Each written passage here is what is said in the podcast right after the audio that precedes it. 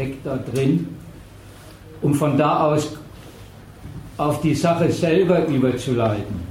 Womit ich schon sagen will, die ganze Legitimationsdebatte ist nicht die Sache.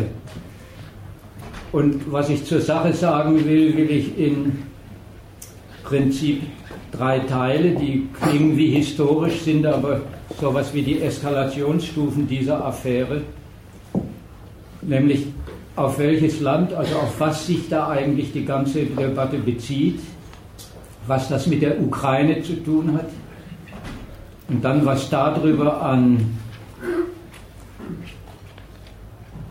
Programm der EU in Bezug auf die Ukraine eigentlich unterwegs war und warum das und wie das zu der aktuellen Eskalation geführt hat und dann sozusagen über die aktuelle Auseinandersetzung ein paar Aufklärungen anbieten.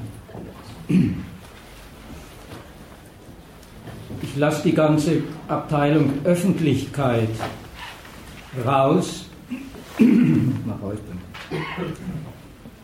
weil ich einfach dann nicht mehr zur Sache komme. Ich will aber zur Warnung sozusagen vor einer teilnehmenden Beobachtung der ganzen weltpolitischen Affäre. Also dass man sich quasi zum ideellen Richter macht und möchte entscheiden, wer in der Affäre Recht hat, wie die zu lösen wäre, was man an Verständnis für die eine oder andere Seite aufbringt oder was für die Ukraine das Beste wäre, wie man am besten mit Russland fertig wird oder welches Verständnis man auch für die russische Position haben könnte, ob Sanktionen gerechtfertigt und nützlich sind. All diese Fragen will ich sagen, das ist eigentlich schon eine geistige Teilnahme an, den, an der Staatsaffäre. Da nimmt man schon ideell im Grund den Standpunkt der beteiligten Mächte ein, begutachtet deren Anrechte, die die für sich reklamieren, die die selber definieren. Also ich will mal hinterher sachlich aufklären, was man da eigentlich verstehen soll. Also verstehen im Sinne von sich da, da geistig eindenken und teilnehmen. Das ist nie eine Aufklärung über die Sache, was die beteiligten Staaten da eigentlich mit und gegeneinander treiben, an Interessen verfolgen und wie darin eigentlich das Volk vorkommt. Also stattdessen will ich ein paar Schlüsse anbieten über die Sache, also die Machtkonkurrenz, die Gegensätze und die Eskalation, die da ja ganz offensichtlich passiert ist. Und das muss man sich ja erklären, das hat ja vor vier Monaten noch keiner gedacht, dass so ein schönes Assoziationsabkommen, eine einzige Unterschrift, die unter dieses Ding nicht passiert, vier Monate später praktisch zu einem ganzen Umsturz der Weltlage führt. Zu einer Auseinandersetzung, zu einem Gegensatz, da heißt, ist da nicht schon wieder ein kalter Krieg unterwegs? Da gibt es plötzlich Debatten, wenn man den Fernseher anschaltet, wo es heißt, äh, muss Deutschland nicht wieder die allgemeine Wehrpflicht einführen? Und dann wird gewarnt, na lieber nicht, weil äh, das könnten die Russen als, als Provokation verstehen und so mächtig sind wir dann auch nicht. So vier Monate hat es gebraucht, um von einer nicht gelieferten Unterschrift bis dahin zu kommen.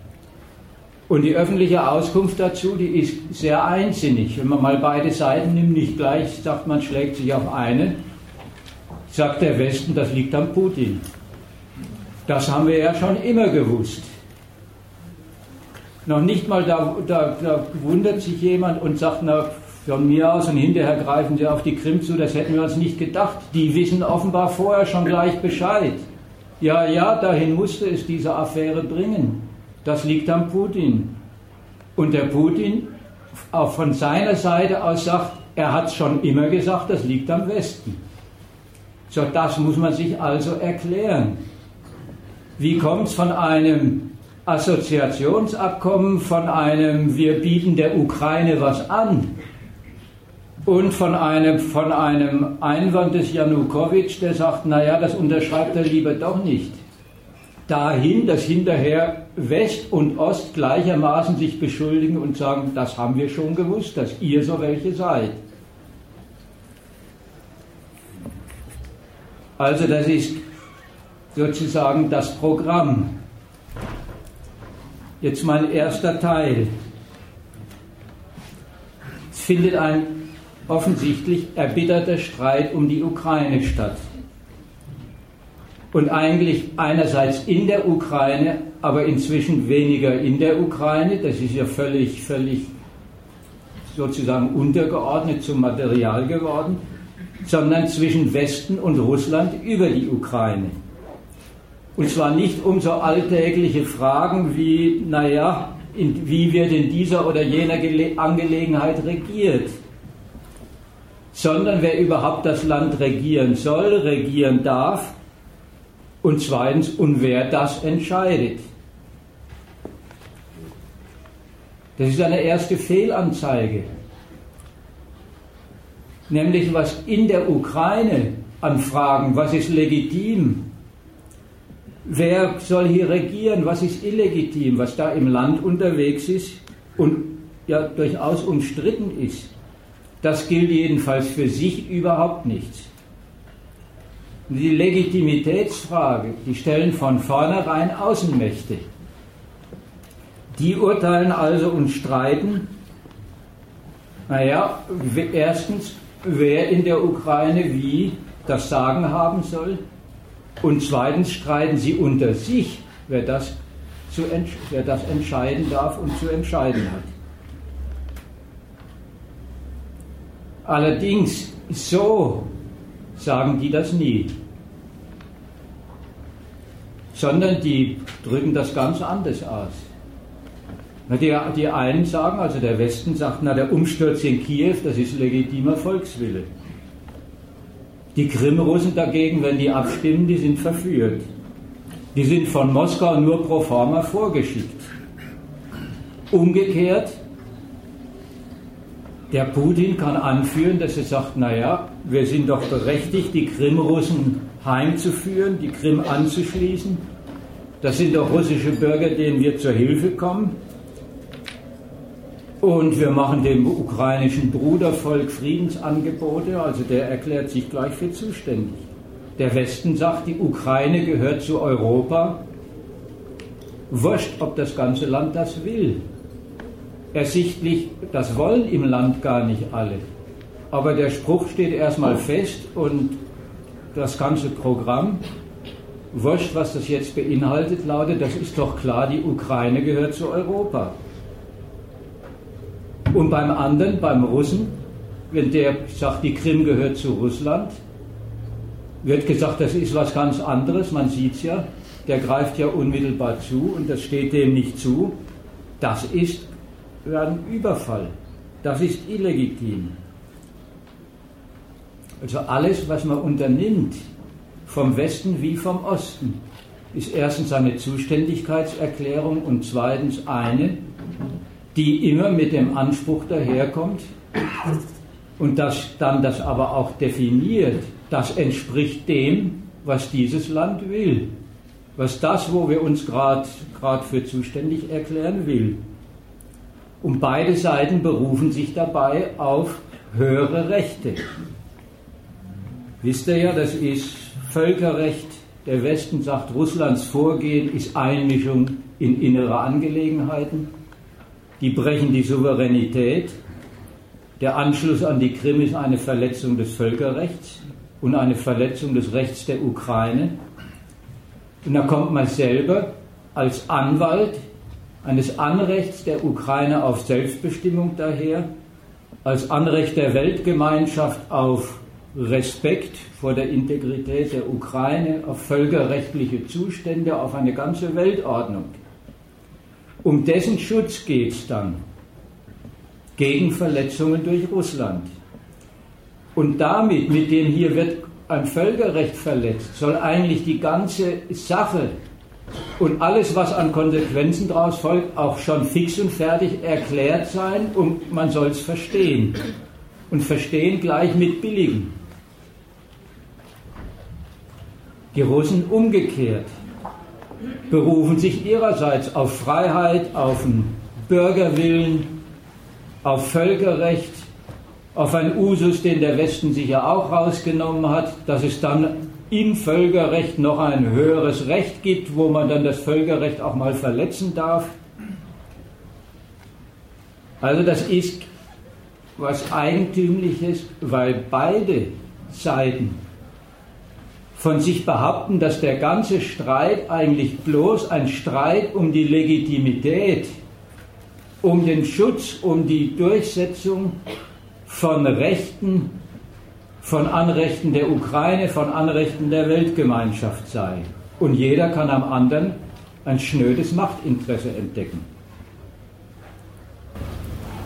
Aber ist das nicht, ist das nicht die, äh, ja, dieses ideologisch, ideologische daran, diese Berufung, Berufung auf, auf, auf, historische oder, oder andere höhere Titel, ist das nicht gerade die Art und Weise, wie, wie sie äh, ihre Zuständigkeit reklamieren? Denn, denn das sind ja durchaus, das sind ja durchaus auch, auch, auch praktische Berufungstitel, die der Westen zum Beispiel geltend macht, wie er sich auf die auf, auf eine bezeichnete Opposition in der Ukraine beruft, die, die zum Gegenstand ihrer, ihrer äh, Staatsgegnerschaft da macht, äh, äh, in, der, in der europäischen Gemeinschaft zu landen. Also ich meine es nicht, dass es also nicht äh, pur ideologisch ist, also getrennt davon, äh, wie sie ihre politische, ökonomische Zuständigkeit äh, da reklamieren. Ich wollte auch gar nicht sagen, dass das nur ideologisch ist. Ich wollte ja gerade sagen, jeder kann am anderen den Stellenwert des, der Berufung als, und so wird es ausgedrückt, als Verschleierung eines eigentlich unrechtmäßigen Interesses äh, festmachen. Der weiß sofort, ja, der Russe verletzt Recht, weil er, und dann kommt aber ein bloß, weil er bloß Machtinteressen geltend macht. Und Russland sagt in Bezug auf den Westen dasselbe. Ich komme jetzt schon drauf, ich will schon noch ein paar Schlüsse draus ziehen. Ich will bloß erstmal sagen, alle, beide Seiten sagen, sie sind hier nicht einfach für ihre Interessen unterwegs, sondern für höhere Rechte. Diese Form nimmt das an. Und welche Interessen das dann sind, muss man aufklären. Aber die Öffentlichkeit und auch die selber treten an mit dem Argument, hier geht es um, Le um Legitimität. Um Legitimität dessen, was die andere Seite macht und die Illegitimität, die man ihr dann vorwirft. So, ich ziehe ein paar erstmal allgemeine Schlüsse draus. Nämlich erstens, da gehen beide Seiten wie selbstverständlich davon aus, dass sie darüber richten dürfen und richten müssen, was in diesem Land sich als Herrschaft gehört, was in der Ukraine rechtens und nicht rechtens ist. Also ihre Anerkennung entscheidet. Und da steht Urteil gegen Urteil. Und beide Seiten haben ja auch längst klargestellt, das ist gar keine Frage eines Rechts, was respektiert wird, sondern das ist eine Frage der Macht, die man da dahinter zu setzen weiß. Das ist eine Frage der Macht, mit der man seiner Sicht Gültigkeit verleihen kann und sich Respekt, Anerkennung von der anderen Seite verschaffen kann. Der soll dann, und das ist schon der Anspruch, wenn ich sage, das ist illegitim, was ich mache, ist legitim, der soll sich auf den eigenen Standpunkt stellen und den als gültigen, als anerkennenswerten, als zu respektierenden anerkennen eben. Also da machen sich zwei Parteien, auf der einen Seite das westliche Staatenbündnis, auf der anderen Seite Russland, ganz selbstverständlich zum Richter drüber, was aus der Ukraine wird, und zum Richter gleich mit den allerhöchsten Titeln, die man da ins Feld führen kann. Das ist auf jeden Fall mal klar. Das Land sich selbst und den dort streitenden Parteien überlassen, um es mal so rum ganz banal auszudrücken, kommt überhaupt nicht in Frage. Sondern was gehört sich in der Ukraine? Was ist da rechtens? Ist gleichbedeutend mit erstens, wer entscheidet darüber? Und zweitens, gleich, das ist ja auch bemerklich, wie steht die Ukraine zu uns? Also der Volkswille, was da legitime Regierung ist und so weiter, der wird von Haus aus, naja, sozusagen als, als Beurteilter und dann als Stellvertreter eben eines auswärtigen Interesses an der Ausrichtung der Ukraine behandelt und damit die Ausrichtung der Ukraine als das Recht, also so wird es umgedreht, als das Recht ausgegeben, was ihr zusteht. Und das sind dann die ganzen, die ganzen Titel. Ja, Russland bedroht die Selbstständigkeit der, der Ukraine. Russland umgekehrt, nach Kiew mit dem Westen im Rücken bedroht die russische Bevölkerung. Und immer ist die Fortsetzung also uns auf beiden Seiten. Nie bloß die, die in der Ukraine unterwegs sind, sondern immer und damit bedrohen sie uns. So beide Seiten werfen sich Übergriff und Bedrohung vor. Und was ist da eigentlich bedroht? Wenn man sagt, in der Ukraine, wenn die da das und das machen, dann sind wir bedroht. Naja, das ist der eigene Anspruch auf Zuständigkeit für das Land der da die, die, ein, das eigentliche Objekt der Bedrohung ist. Mal andersrum gesagt. Das Ganze wird ja zugleich immer so behandelt wie, naja, das ist eine Frage, ungerührt behandeln die das als, das ist eine Frage, was für ein Schicksal hat die Ukraine?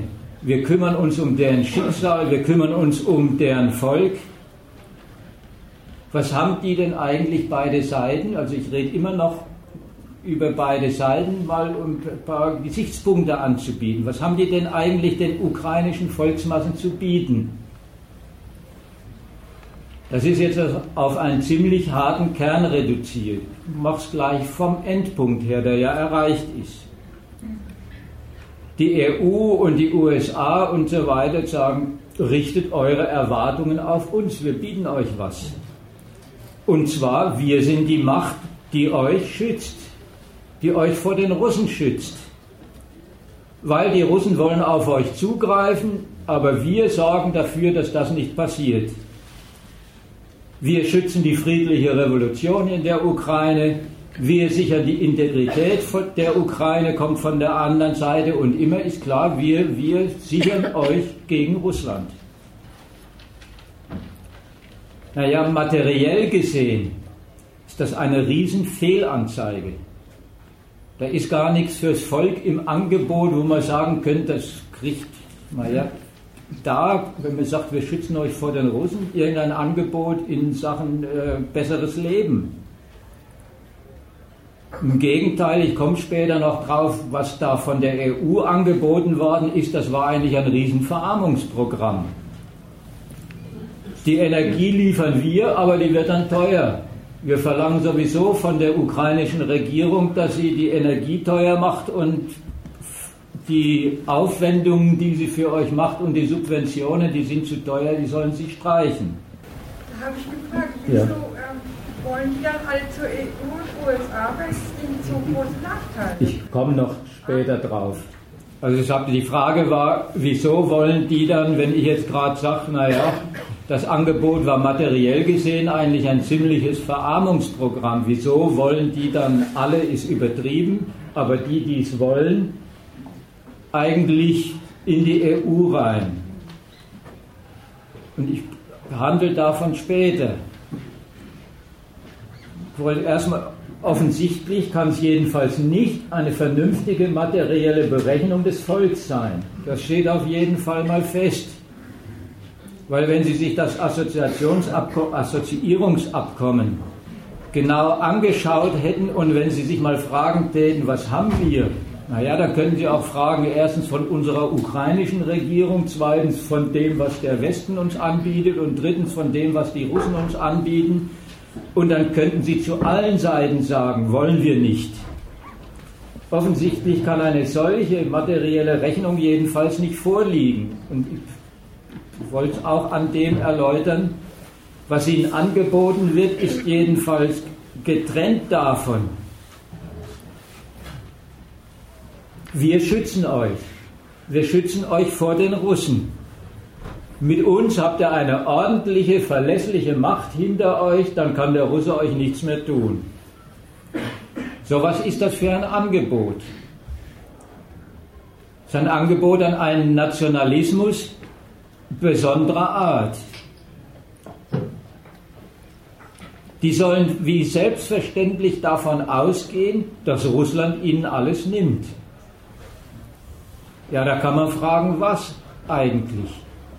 Was können denn die Russen ihnen nehmen, was wird da behauptet? Es wird ja auch gesagt, die staatliche Selbstständigkeit, die ukrainische Identität. Und umgekehrt wird angeboten, naja, wenn er, wenn er euch unter eurer, unter einer Führung, die uns genehm ist, wenn er euch hinter die stellt, wenn er euch zu der Manövriermasse macht, wenn die ihr Vorankommen beim Westen in der EU sieht, dann seid ihr gut bedient, dann ist das eure Ukraine, dann ist das eure nationale Identität, das ist dann euer richtiger Staat, da seid ihr gut aufgehoben und war wirklich erstmal wurscht, wie ihr dann darin lebt. Also das hat das Angebot hat nichts zu tun mit prüft mal nach, wägt mal ab. Das Volk soll sich fragen, was es, was es von seinem Staat, von der EU und von den Russen hat oder nicht. Sondern das beruft sich auf einen antirussischen Nationalismus. Das ist dann der von außen angebotene, angesprochene und dann sogar als gültig, als sozusagen die Ukraine auszeichnende Volkswille. Dann übrigens egal, mit was für Vorstellungen da in dem Land noch alle möglichen Leute rumlaufen und ob es da nicht jede Menge Leute gibt, die sich eher von Russland oder auch von irgendeiner anderen Sorte ukrainischer Selbstständigkeit was versprechen oder sich als russische Minderheit im Land verstehen.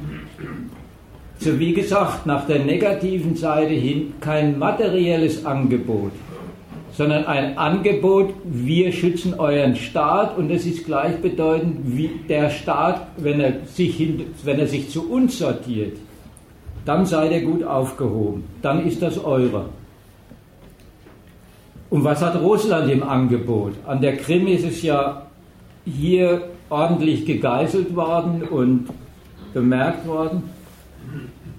Das war das komplementäre Angebot. Wir schützen euch als Russen.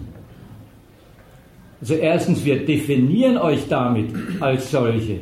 Wurscht, was ihr sonst seid. Jetzt in der Affäre, wir definieren euch als Russen, die wir schützen. Und so definiert ihr euch ja wohl auch selber wir holen die Krim heim ins gute alte russische Vaterland. Wir stellen uns mit unserer Macht gleich so hinter euch, dass wir euch eingemeinden und da seid ihr dann, gehört ihr zum wahren Volk, da wolltet ihr doch immer schon hin. Da seid ihr dann unter dem Schutz einer russischen Macht und keine Minderheit in der Ukraine. Da seid ihr wieder endlich bei eurem ureigenen machtvollen Staatswesen und das hat seine große Flotte und so weiter und so fort. So war ja auch die ganze, die ganze Anschlussfeier. Also auch die sollen sich nicht fragen, wie lebe ich dann, in, sondern in welchen Staat will ich gehören, wo sage ich, dass das ist meine, meine Obrigkeit und also sollen sich auch als auf außen bezogene Nationalisten verstehen.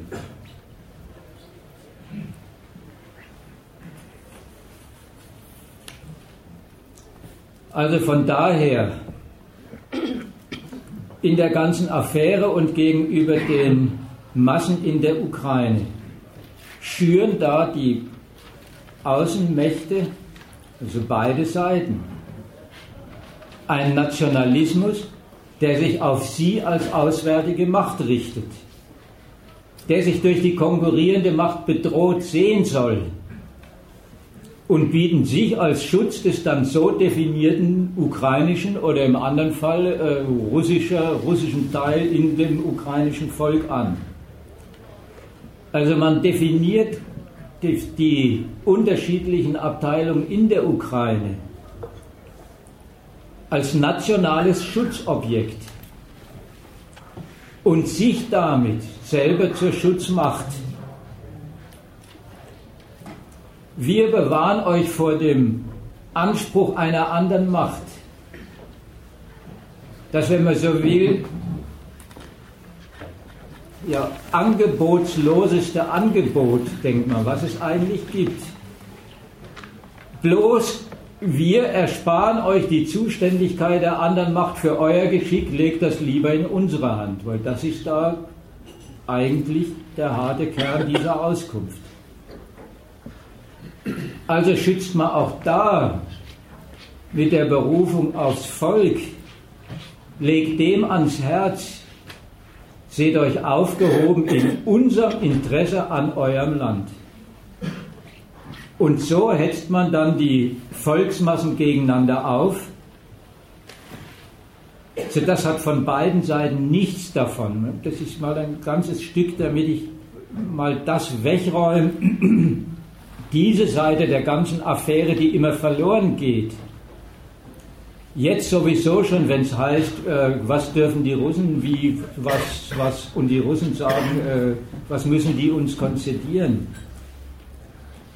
aber da hetzt man die Volksmassen auf und es ist überhaupt keine Debatte, keine Ringen, keine Auseinandersetzung darum, wie kann man einem Volk oder Land fürs Volk irgendwie auf die Beine helfen. Sondern da wird, um es wieder auf unten zu beziehen, ein Volk, das wirklich was Besseres zu tun hätte, als sich jetzt nationalistisch zu zerstreiten und zerfleischen.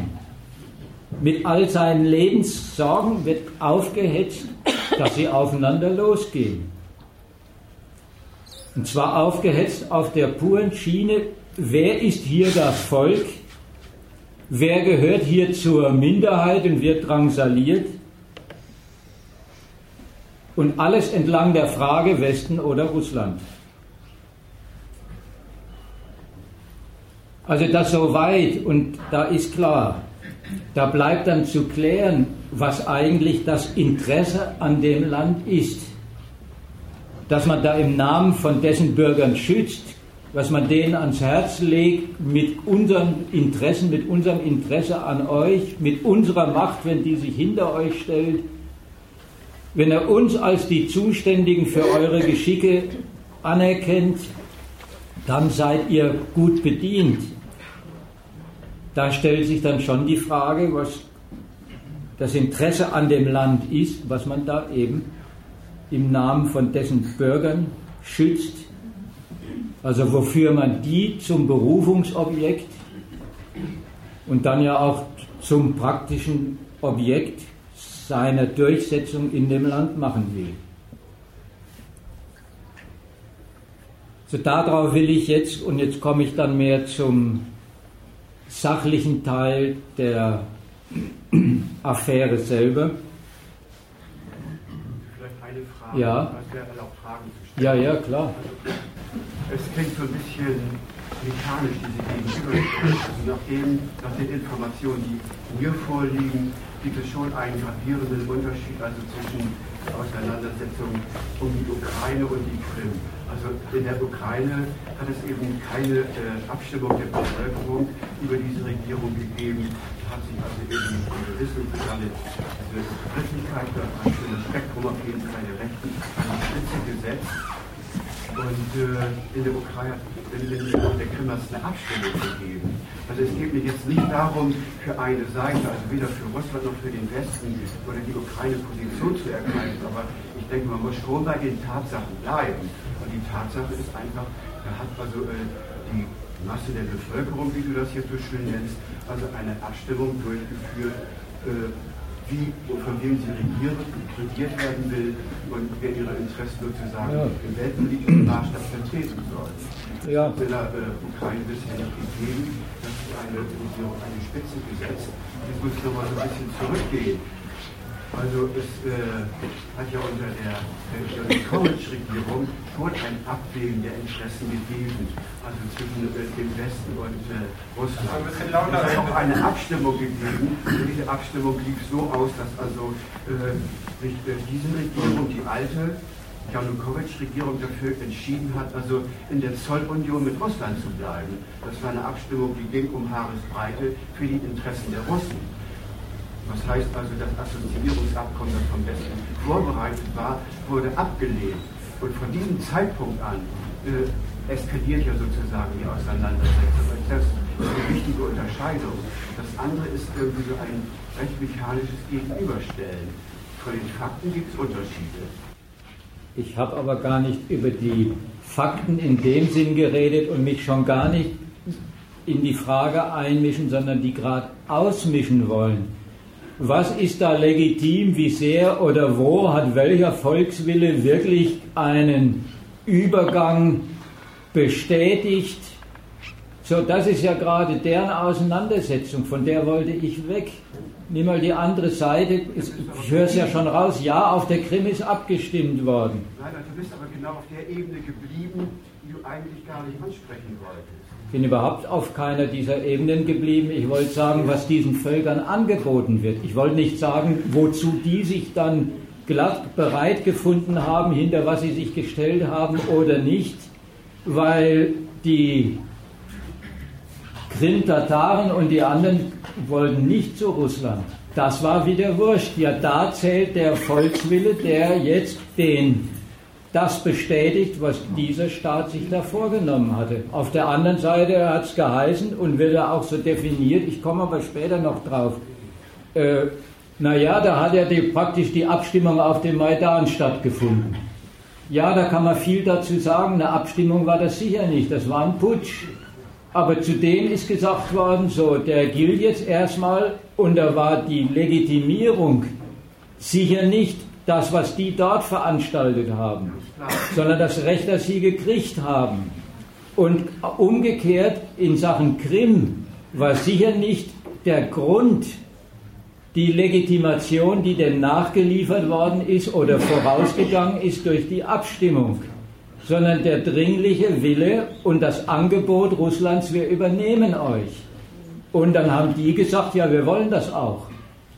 Aber darum ist es mir jetzt erstmal gar nicht gegangen, sondern ich wollte sagen, welche Legitimitätsfrage werfen die auf? Und was steckt in der drin?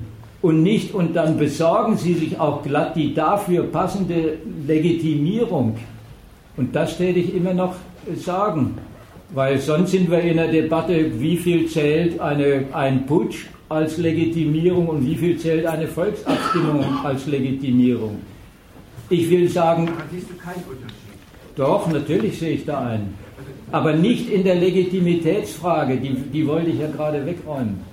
Ich wollte ja gerade sagen, das ist keine Frage, zu was sich hier das Volk bekennt, sondern das ist eine Frage, was ihm erstens zu was es sich bekennt.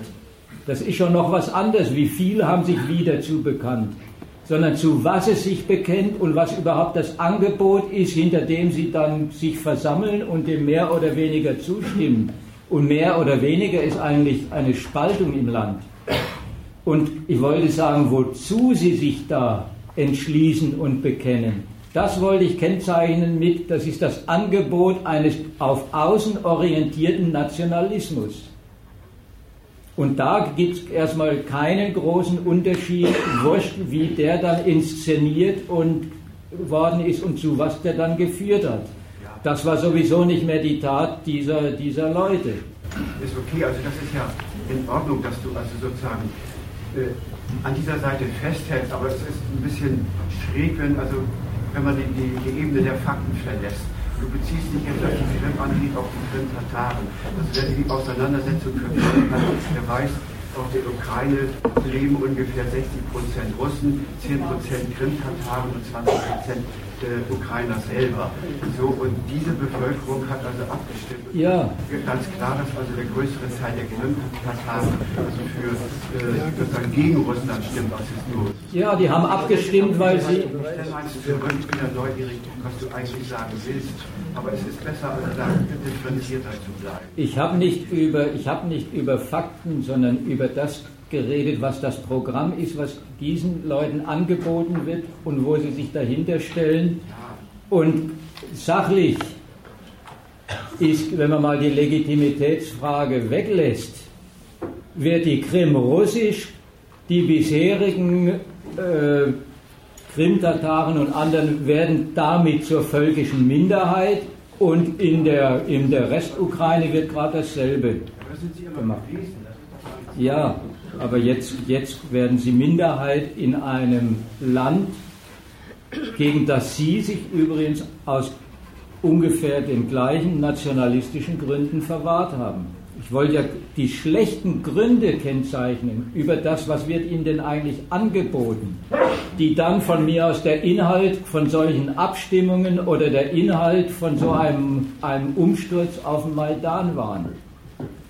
Ich wollte es aber extra, weil ich mich äh, gerade darum kümmern wollt, was wird wenn man sagt, wir kümmern uns ums Recht, wir kümmern uns um Legitimität, wir kümmern uns um ukrainische Volk oder die russische Minderheit im ukrainischen Volk, was da eigentlich das Angebot ist, was denen gemacht wird, was da kümmern heißt. So, jetzt kommen wir aber zum, eigentlich zum, zum Sachlichen. So, was ist eigentlich das Interesse an dem Land, was da so umstritten ist und praktisch so eskaliert ist? Und da wäre jetzt die erste Abteilung eigentlich, naja, betrachtet man mal, auf welches Objekt richten sich da eigentlich EU und Russland? Kann es auch anders sagen, was kann man denn der, der moralisch sortierten Lagebeurteilung über das Land entnehmen, wenn man mal diese parteiliche Fassung, die ja für sich gar nichts viel aussagt, eben nur das, was ich gesagt habe, wer ist denn zuständig, wenn man das mal weglässt mit Hilfe gegen Erpressung und Schutz gegen Übergriffe. So ungefähr wird das alles ja dargestellt, das ist das Interesse an der Ukraine wenn man dieses wechselseitige Beschuldigungswesen der Außenmächte mal weglässt und sagt, was ist denn eigentlich das für ein Land und was ist da los und dann und was, wie richten die sich auf das Land? Da wäre die erste Auskunft, die ist noch diesem ganzen Hin und Her zu entnehmen. Wenn ich sage, ich schütze die und die anderen sagen, ich schütze meine in dem Land, die Ukraine ist eigentlich ihrem ganzen, mal emphatisch gesagt, Staatsbegriff nach, als ganzer Staat, die ist eigentlich nichts anderes als ein Streitobjekt von Außenmächten, die über seine Staatlichkeit bestimmen. Und das ist jetzt nicht bloß äh, die über die Legitimität von diesem oder jenem bestimmen, sondern das ist schon sehr materiell und das meine ich sehr materiell, die sind beide Seiten im Land als dessen Lebensgrundlage etabliert. Und das sieht man schon daran, kaum konkurrieren sie drum, um diese Bestimmung des Landes, das, wie sie im Land etabliert sind und was sie daraus machen wollen. Zerlegen sie das Land. Also ja. Zerlegt sich das Land und es wird auch zerlegt über den Streit. Es ist ja offenkundig. Ich habe den Anfang nicht verstanden. Wer streitet sich? Die Ukrainer in sich oder Ja, die Ukrainer unter sich, da komme ich drauf, die streiten sich sowieso. Ich wollte aber sagen, die sind von Haus aus nichts anderes als ein Streitobjekt auswärtiger Mächte. Und es hat seinen Grund darin, weil die Ukraine ist gar nichts anderes. Die hat nur, und da wollte ich jetzt eigentlich drauf kommen, weil diese, diese Mächte in diesem Land als dessen Lebensgrundlage etabliert sind, eingebaut sind. Also es ist gar nicht so, dass die Ukraine sich aus freien Stücken Alternativen aufmacht und für sich entscheidet sondern die wird mit Alternativen konfrontiert und die spaltet sich deswegen, weil der Staat überhaupt nicht aus eigener Macht und von eigenen Mitteln lebt, sondern ganz von, von außen lebt, eben von den Mächten, die sich jetzt um die Ukraine streiten. Mal anders gesagt, es ist ja so, dass diese gegensätzlichen Ansprüche von außen, die sich da auf politische Kräfte im Land berufen, ja dort auch auf unterschiedliche Art und Weise und sehr gegensätzlich Anklang finden. Und zwar, und das wäre jetzt eigentlich mein erster Fortgang weg von der ersten Diskussion, gar nicht bloß bei irgendwelchen Massen, die sich dann streiten und aufeinander losgehen, sondern bei der politischen Klasse in diesem Land. Die ist eigentlich zerstritten und gespalten und wer es verfolgt hat, weiß, in der Ukraine tobt seit Jahren immerzu ein Machtkampf. Da hat es mal eine orangene Revolution gegeben, dann hat es den Janukowitsch gegeben, dann ist die Timoschenko ins Gefängnis gekommen und die werfen sich alle wechselseitig vor, ihr seid korrupt, ihr ruiniert das Land. Also in diesem Land tobt ein Machtkampf. Und ein Machtkampf und eine Auseinandersetzung, die um gar nichts anders geht letztlich, wohin und wie die Ukraine sich zwischen EU und Russland am besten orientieren soll und wie sie da am besten zurecht und zurande kommt. Also der Streit rührt jetzt nicht einfach aus, naja, machtmäßigen Ambitionen dieser oder jener Figur, sondern es ist ein Streit um die Staatsräson. Und der rührt aus der, aus der Lage des Landes her.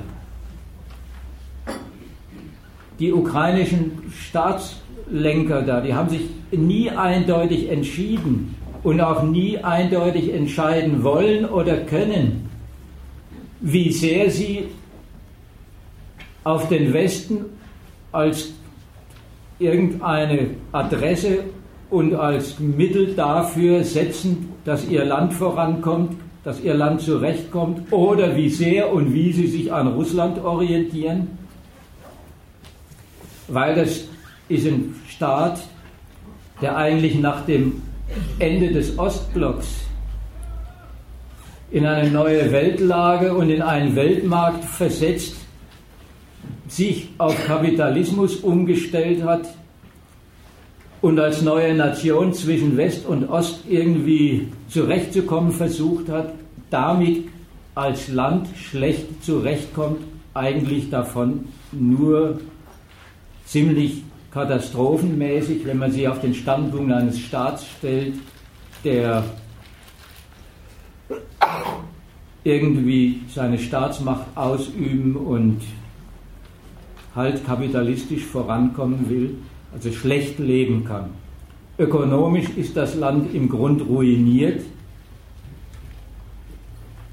Es ist längst eingebunden in den EU-Markt, ist eingebunden in den westlichen Kapitalverkehr, aber ökonomisch überhaupt nicht konkurrenzfähig, ist dem nicht gewachsen also längst ein Schuldenland, übrigens nichts, was, was nicht bekannt wäre, was man ja jetzt alles, alles erfährt. Es ist ein Schuldenland, das irgendwie mit IWF-Krediten und mit EU-Krediten von denen lebt und darum ringt, dass es die kriegt und ist zugleich angewiesen darauf und lebt davon, dass es ökonomische Beziehungen, das heißt immer die Ostukraine, relativ weitreichender Natur noch mit Russland hat. Also energieabhängig und, und Beziehungen zu russischen Unternehmungen und teilweise russische Rüstungsaufträge. Ein Rest Schwerindustrie. Und das ist eigentlich dann die ganze ukrainische Ökonomie. Also mal so rum gesagt, das ist kein national funktionsfähiger und funktionierender Kapitalismus. Das kriegt jeder mit, wenn es immer heißt, da, da sind die Hauptgeschäfte in Oligarchenhand und das ist immer ein Hinweis darauf, dass hier eine funktionierende kapitalistische Wirtschaft, von der dann der Staat lebt, nicht existiert, sondern die paar ökonomischen Quellen zugleich so etwas wie ein Stück politischer Macht darstellen oder umgekehrt die, der Staat die Ökonomie gar nicht so weit von sich abgetrennt hat, dass er wirklich sagen kann, er lebt von der, sondern immerzu gefragt ist, irgendwie die Ökonomie im Land aufrechtzuerhalten. Also der Staat ist im Grunde bankrott, aber der macht selbstverständlich nicht zu, sondern wirtschaftet irgendwie weiter. Das Volk ist sowieso ziemlich verarmt, weiß man ja auch, mal nüchtern gesagt, weil es nach kapitalistischen Maßstäben unproduktiv ist. Und der Staat sieht sich glatt genötigt und hat es auch gemacht, dann, das heißt dann immer Subventionen, irgendwie für, dafür zu sorgen, dass die Leute wenigstens im Winter irgendwie Energie und Heizung haben und so weiter, weil er sein Volk nicht einfach verkommen lassen will. Also ist dieser Staat letztlich mit lauter nicht zu lösenden ökonomischen Überlebensproblemen beschäftigt die ihm halt der, der Zusammenbruch der Sowjetunion und die Umstellung auf kapitalistische Ökonomie und die weit gediehene Einbindung oder Anbindung an die EU geschäftlich eingebracht hat. Naja, und auch in einem solchen Land finden sich dann natürlich Politiker, die so ein Staatswesen regieren wollen also die irgendwie die nationale Staatsmacht managen wollen, das Volk kommandieren wollen und den Staat voranbringen wollen. Und darum konkurrieren dann aus den beiden ungenügenden Lebensquellen, also EU und Russland, das Beste zu machen. Was sie laufend konstatieren, ist ihre relative Ohnmacht die übersetzt sich in politische Unzufriedenheit. Das, der Drang nach nationalem Vorankommen ist in diesem Land, in dieser politischen Klasse einfach unerfüllt, weil unter den Bedingungen unerfüllbar. Also gibt es auch keine nationale Einigkeit. Weil alle das nationale Leiden darauf zurückführen, dass die jeweiligen Regierenden da die Lebensfrage und die heißt immer wie managen wir unsere Notlage richtig? Und das ist gleichbedeutend, in wohin richten wir uns aus? Nie hat auflösen können, also das ist, hat zu einem erbitterten Streit geführt, wie es sich halt für abgrundtief unzufriedene Nationalisten gehört. Die werfen sich wechselseitig nationalen Verrat vor und bedienen das unzufriedene Volk dann mit dem entsprechenden Nationalismus und bedienen sich dann des, des Volks.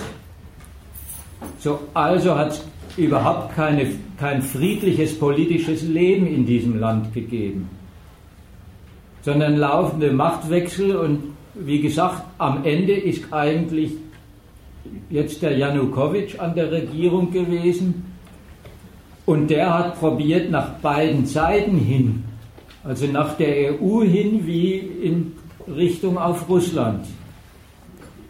Mehr ökonomische Beziehungen mit der EU und gleichzeitige Erhaltung der unverzichtbaren Verbindung zu Russland.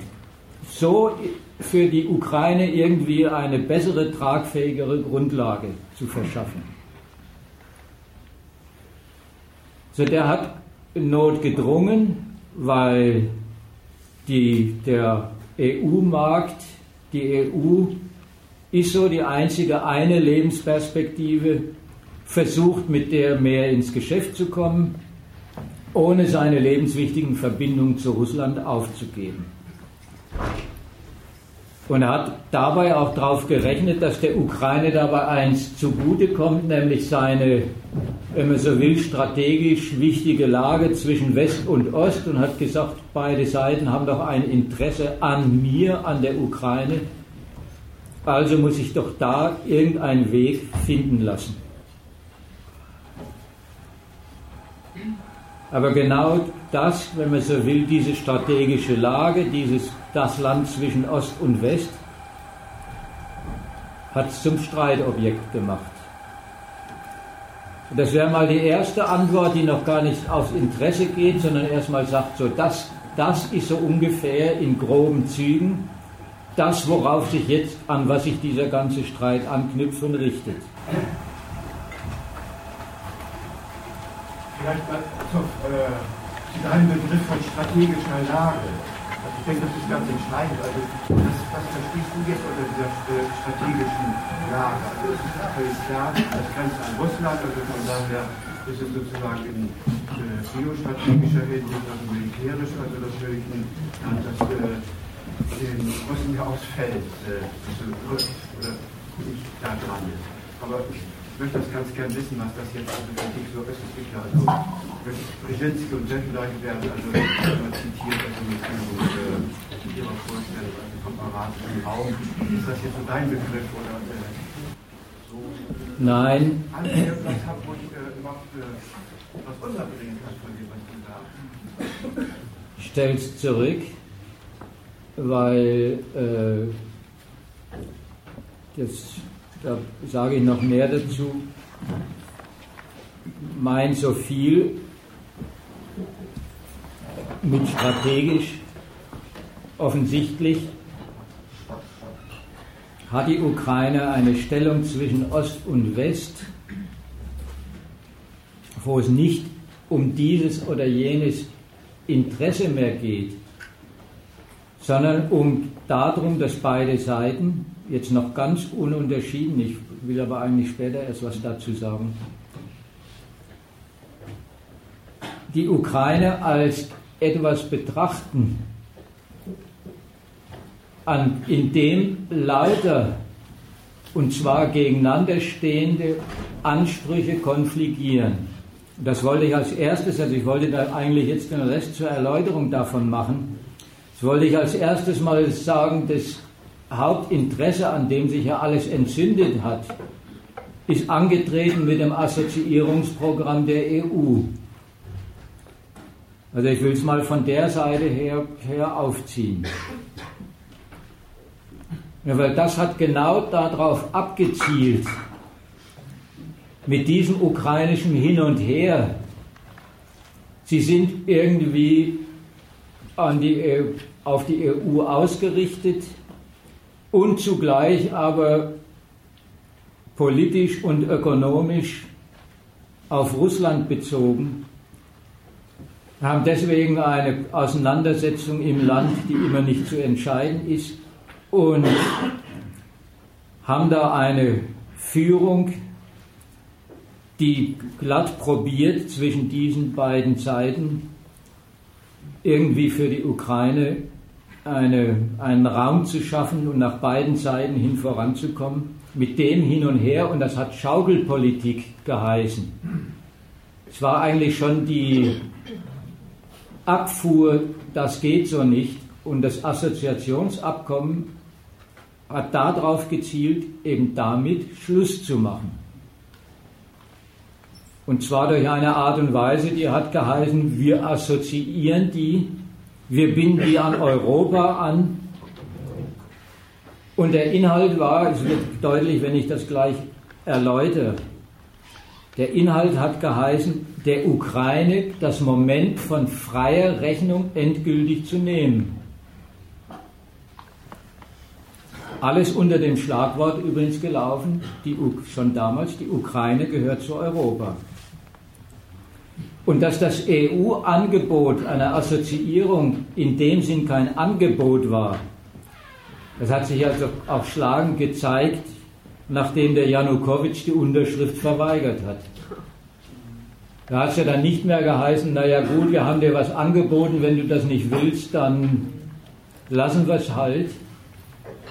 Es war offensichtlich gar kein, und das hat ja auch jeder gewusst, gar nicht so etwas wie eine, eine freie Vereinbarung zwischen zwei Souveränen, die sich über irgendwelche Interessen verabreden und gemeinschaftlich einigen und das dann in irgendein Abkommen gießen ja konkretisieren. Ja, ja, ich will es ja konkretisieren. Also einfach die, die Regularien, die Regularien, und denen sollte sich die Ukraine unterworfen, unterwerfen.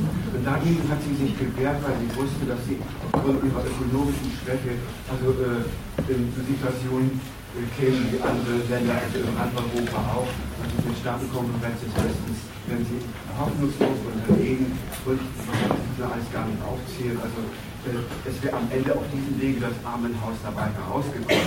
Das ist von dem Janukowitsch, man kann denken über ihn, was man will, das ist bestimmt auch viel Schlimmes zu denken, aber das hat er ganz klar und kühl kalkuliert und hat das deswegen abgelehnt und ist in diesem, wollte in dieser Zollunion mit Russland bleiben.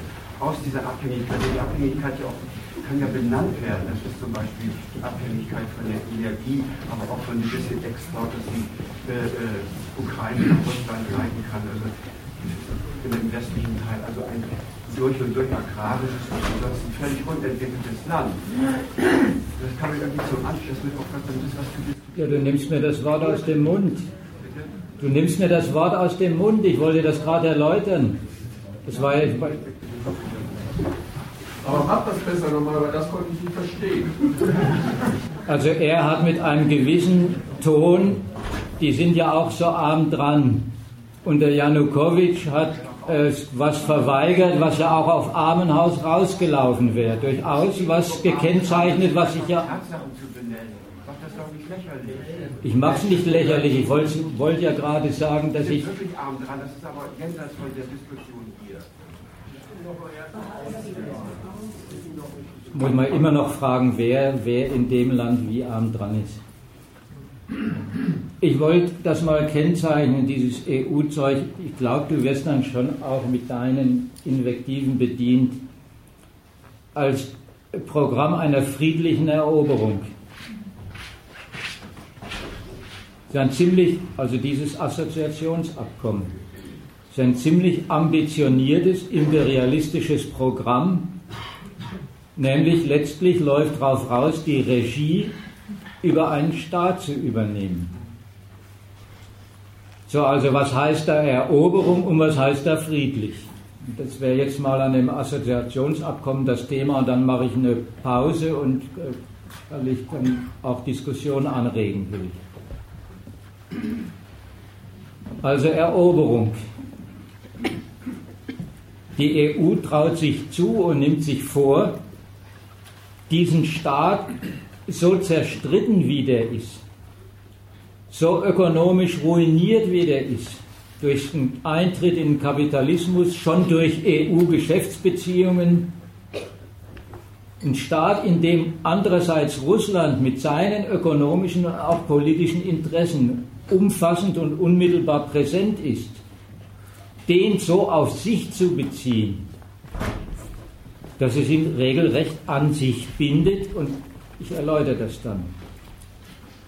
Also um dazu mal auch, um ihm da recht zu geben, zu sagen, da, da kommt es also nicht darauf an, einen Staat aus einer Notlage zu, zu befreien, sondern umgekehrt die elementare Abhängigkeit, die ökonomische Not, in Notlage, in der dieser Staat ist, Also die elementare Abhängigkeit vom westlichen Kredit, die Angewiesenheit auf Kreditrettung, die Angewiesenheit auf den europäischen Markt als ökonomische Geschäftsquelle.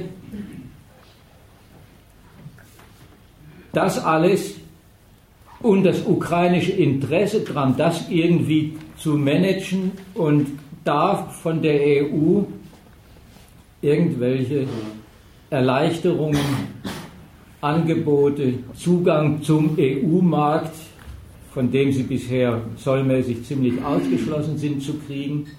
Also diese elementare Abhängigkeit und Notlage als Hebel zu benutzen, um das Land auf die EU festzulegen und nicht nur ökonomisch, sondern auch politisch. Und so dieses Hin und Her und bis in diesen ganzen Machtkampf hinein, der da immer tobt, das Hin und Her lavieren zwischen Russland und Westen einseitig aufzulösen. So ökonomisch. Also ökonomisch hat es eigentlich geheißen, ihr unterstellt euch und ihr unterschreibt einen ganzen feststehenden, von uns festgelegten Kanon kapitalistischer Produktivität, kapitalistischer Tauglichkeit, an dem ihr euch jetzt messen lassen müsst und das ist der Preis und die Bedingung dafür, dass ihr zu unserem Markt zugelassen werdet. Ihr müsst euren Dienstleistungssektor, heißt das immer so schön, privatisieren, wo klar war, dass es, dessen ganzen Funktionieren hängt vom Staat ab, Ihr müsst euren Energiesektor anpassen und das heißt auf jeden Fall mal sowieso die Preise anheben und überhaupt auf den Westen hin orientieren und das wird nicht billiger, sondern teurer. Eben, ihr müsst eure Ökonomie auf EU-Standards umstellen und gleich ist dazu gesagt worden, denen sind die zwar nicht gewachsen, aber drunter geht es nicht. Also nach Selbstauskunft der EU hat es immerhin geheißen, das wird für die Ukraine ein Kampf ums ökonomische Überleben. Also ihr müsst bisher noch staatlich geschützte Bereiche aufgeben, auflösen, den Halt EU-Standards. Das, was als Kriterien der produktiven westlichen Kapitalrechnungen gilt, das soll auch bei euch gelten. Die nötigen Milliardeninvestitionen, wo es geheißen hat, die braucht man dafür, kriegt das Land nicht. Also ist Brachlegung angesagt, Abwicklung, ziemlich weitgehende Ruinierung und Auflösung dessen, was der Staat irgendwie noch erhält, weil irgendwie das Land davon lebt. Also das war das Programm in diesem Land überlebt nur, was nach den Bedingungen, die die EU setzt, nach den Tauglichkeitskriterien seiner Kapitalrechnungen und seiner Kreditrechnungen tauglich ist, also wenig. So am Staatshaushalt, ich erzähle nur die paar Sachen auch, damit er zufrieden ist und damit, weil ich davon ausgehe, es ist nicht so genau zur Kenntnis genommen worden. Die EU-Vorgaben in Sachen Staatshaushalt haben eigentlich geheißen, diese Sorte Notstandskapitalismus, den die da betreiben, der ist zu teuer. Die sollen mal ihren Staatshaushalt konsolidieren und das ist gleichbedeutend, der soll mal alles streichen, was wir für unnütz erklären und was für dieses Land ziemlich existenziell war. Die Energiesubventionen, der soll sein Volk verteuern, weil sonst kommt, ist er zu teuer. Seinen Kreditgebern. Der soll die Staatsbediensteten gefälligst mal, mal ausdünnen. Der soll die ganzen Renten mal zusammenstreichen. Also eigentlich war das das Urteil, dieser Staat kann sich ein sowas nicht leisten, sein Volk erhalten zu wollen, wenn das unproduktiv ist und nur Staatskosten macht. Und das Ganze war verbunden damit, er muss sich als Schuldnerstaat beim IWF neue Kredite holen, übrigens um die Schulden, die er da hat, zu prolongieren. Und das ist mit all diesen Auflagen verbunden, die kriegt er nur, wenn er dieses Programm durchzieht. Also wenn man es mal nicht nach der Seite nimmt, naja, ein ziemliches Verarmungsprogramm, sondern was dessen Begriff eigentlich ist, dann sind es lauter Bedingungen, die nicht bloß sowieso von außen her schon feststehen als die, die ganzen gültigen EU-Bedingungen, die jetzt dieses Land einfach unternimmt übernimmt, sondern das ist der Sache nach, dieses Land soll sich einrichten und ausrichten und quasi zurechtschrumpfen, sowohl der Staat wie die ganze Ökonomie, auf den Status eines vom Westkredit und von den daran geknüpften Bedingungen abhängigen Schuldnerstaats. Und das heißt erst einmal, da wird, da soll sowas wie ein, oder das läuft auf einen, sowas wie einen organisierten Staatsbankrott raus. Als Dauerzustand. Und die ganzen äh, bisherigen ökonomischen Existenzgrundlagen werden angegriffen und gleichzeitig werden darüber, da hatte er auch schon darauf hingewiesen, die Beziehung zu Russland, das Moment von ökonomischen Beziehungen und, und äh, Handel und Wandel mit den Russen quasi gekappt, als EU-Außengrenze behandelt Das ist also klar alles andere als da hilft man einem Land irgendwie zu, na, zu national handelbaren materiellen Quellen der Souveränität, sondern das ist eine Auftragslage. Im Prinzip auf, auf solche Ambitionen gleich ganz zu verzichten,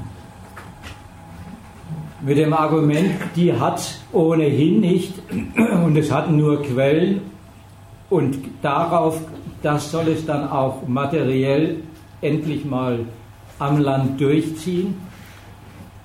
Es hat sowieso nur Quellen, die die EU ihm mit seinem Kapital und Kredit eröffnet, also nur so weit, wie es für die dann überhaupt taugt. Und dem soll es dann seine ökonomischen Beziehungen zu Russland unterordnen und opfern. Alles mit dem Argument, ökonomisch haben sie ja sowieso keine Alternative als dass sie sich zum rudimentär lohnenden Anhängsel der EU machen, also was da als Armenhaus gekennzeichnet ist. Also das ist mal ein ziemlich, naja, wenn man so will, abenteuerliches, brutales, rücksichtsloses Programm Assoziation als, naja, einerseits Staatsruin und nach der anderen Seite hin Neuetablierung eben als Armenhaus, als Anhängsel, als nur bedingt lohnend unter Kreditregie der EU eingemeindetes Stück EU-Erweiterung. Politisch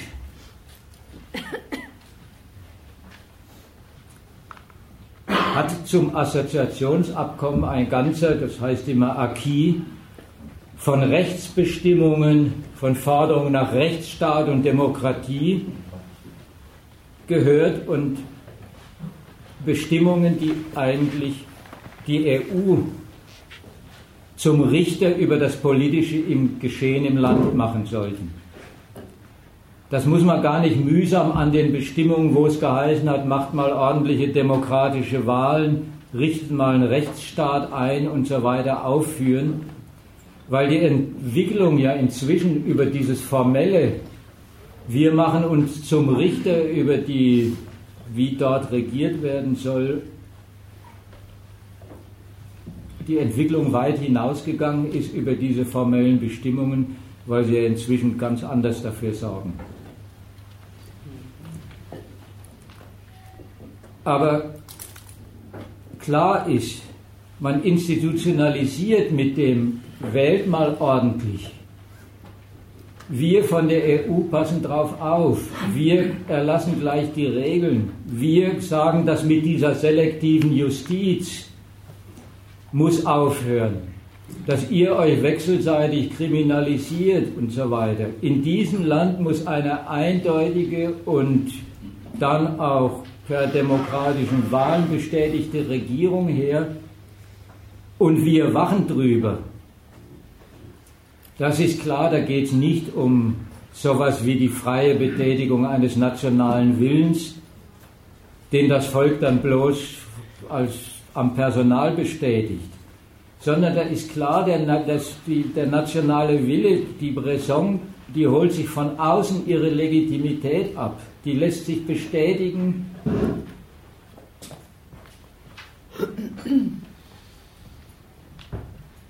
Und mit dem ganzen Abkommen, mit den ganzen Perspektiven, mit den ganzen Forderungen steht ja auch eins, also noch bevor das dann praktisch geworden ist, klar. Damit ist das ganze bisherige Leben in diesem Land, wie da gewählt worden ist und wie da regiert worden ist, das ist das ganze politische Leben einschließlich seiner Macher ist erstmal delegitimiert, unter Vorbehalt, unter Kritik gestellt und unter künftiger Aufsicht.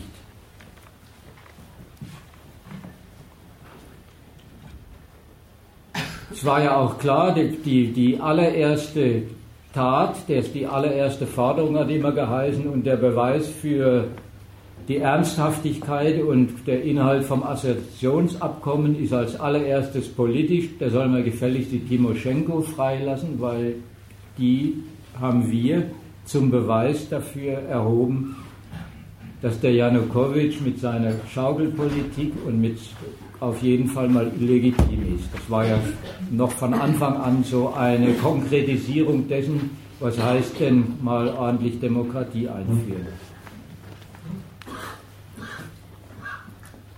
Also um es zusammenzufassen, eine er Eroberung, was ich friedliche Eroberung genannt habe. Was Eroberung da ist, das heißt also nicht, man, naja, so ungefähr, man unterwerft sich da ein Land so wie es ist, sondern es heißt, man übernimmt materiell, so was das Ökonomische angeht, wie politisch, die Regie über die Souveränität. Man macht sich als ja, bestimmende, ökonomisch und politisch bestimmende Macht mit seinen Interessen zur Grundlage, sozusagen zur Grundbedingung, zur Voraussetzung der nationalen Raison vor allen Berechnungen und baut sich in alle Berechnungen des Staats so ein, institutionalisiert das, dass man damit eine ganze fertige Staatsräson festlegt, definiert, was die überhaupt ist, was die, sich dieser Staat vornehmen kann und vermag und vornehmen darf.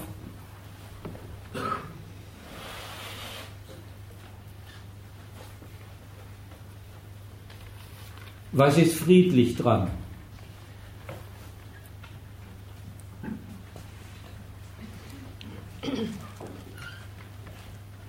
Friedlich dran ist nach der Seite hin mit dem Assoziierungsabkommen eigentlich, dass die nationalen Politiker in der Ukraine angesichts der längst etablierten Abhängigkeit von der EU gar nicht umhin können sollen, sich in eine solche Außendefinition ihres nationalen Lebens und Trachtens einzurichten, also eben von sich aus zu unterschreiben, mit dem Verweis darauf, wir haben genügend Hebel in der Hand.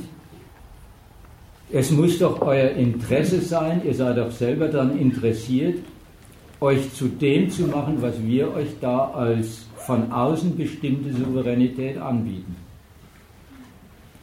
Also man verlangt, sich zum Regisseur von dem, was ich mit Staatsräson meine, nicht ideellen Nationalismus, sondern praktisch betätigen nationalen Weiß warum, zum Regisseur davon, materiell und, und politisch zu machen. Die Perspektiven vorzugeben, sich im Nation, in dem nationalen Staat so zu verankern und dann auch dauerhaft darüber zu wachen, alles in diesen institutionellen Bestimmungen drin enthalten und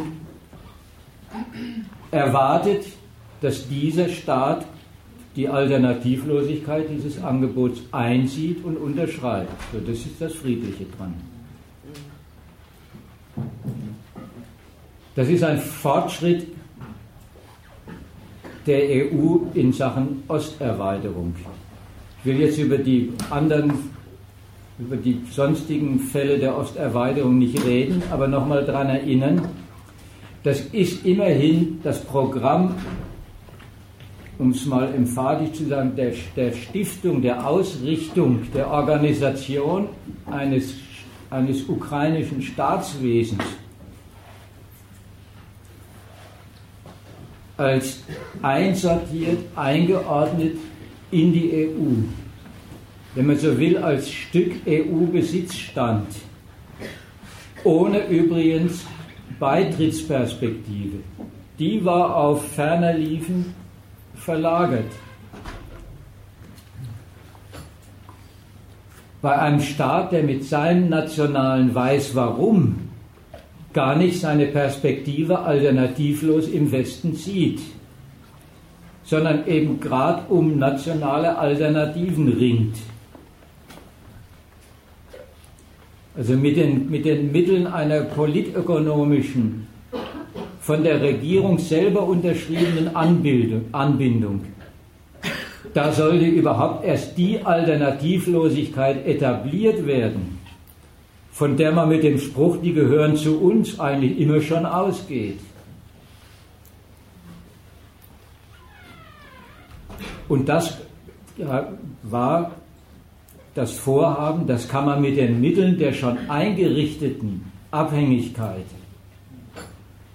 als Hebel politisch durchsetzen.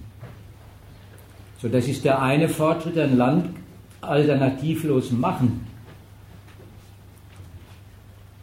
Und ein Fortschritt ist es auch insofern, weil es ausdrücklich die russischen Beziehungen zur Ukraine angreift und für nicht berücksichtigenswert erklärt und diesem Land abnötigt, sie auch nicht zu berücksichtigen.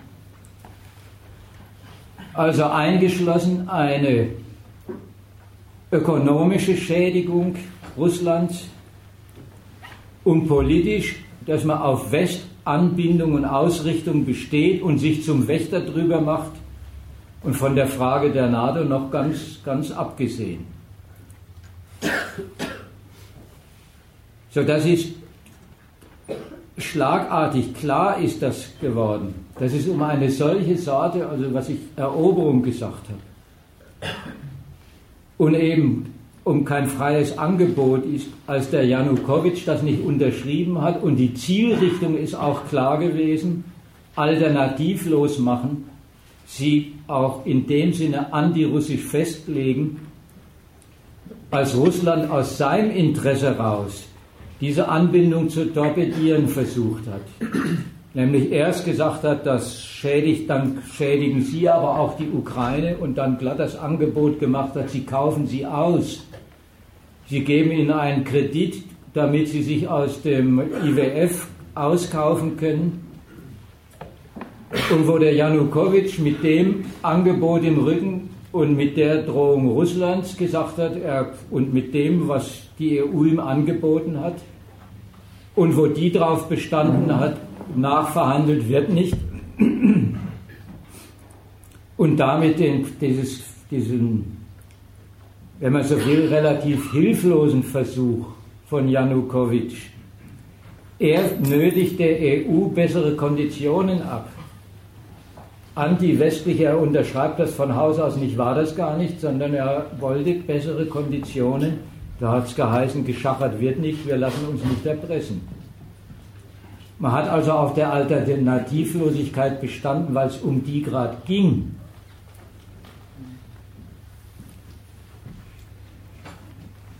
Sodass dieses russische Angebot ist als Gemeinheit gebrandmarkt worden, weil es der Ukraine glatt wieder ein Stück beschränkter Kalkulation mit Alternativen eröffnet hat.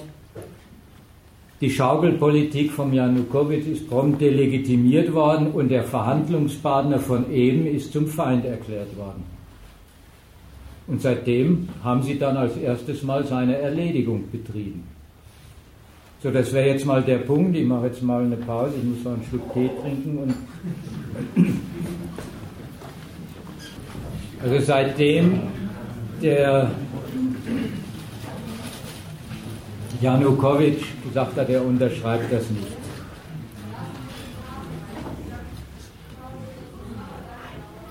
Ist, das ist ja, das hat ja jeder mitgekriegt, der Machtkampf im Land neu eröffnet worden. Vom Westen vorangetrieben worden, vom Westen fokussiert worden. Es war nicht mehr ein Streit und eine Auseinandersetzung im Land bloß, die sowieso nie für sich war die immer schon von außen mit befördert oder bekämpft worden ist. Sondern das hatte regelrecht den Charakter gehabt, man facht den Richtungskampf im Land an und zwar fördert den Umsturz, präsentiert eigene Figuren, die mit der, mit der EU und Deutschland im Rücken oder mit Unterstützung und Förderung von Amerika aus aufhetzen, spricht dem Aufruhr seine Legitimität zu und nimmt so den Machtkampf unter die eigene Regie. Und da muss man sagen, da ist jetzt das ganze EU-Programm. Eigentlich wird jetzt andersrum vorangetrieben und ist im Grunde auf den Kopf gestellt. Wenn die Machtverhältnisse im Land das, was wir als Anschluss der Ukraine vorhaben, nicht herbringen, dann drehen wir das Verfahren um. Dann müssen im Land die Machtverhältnisse her, die das garantieren.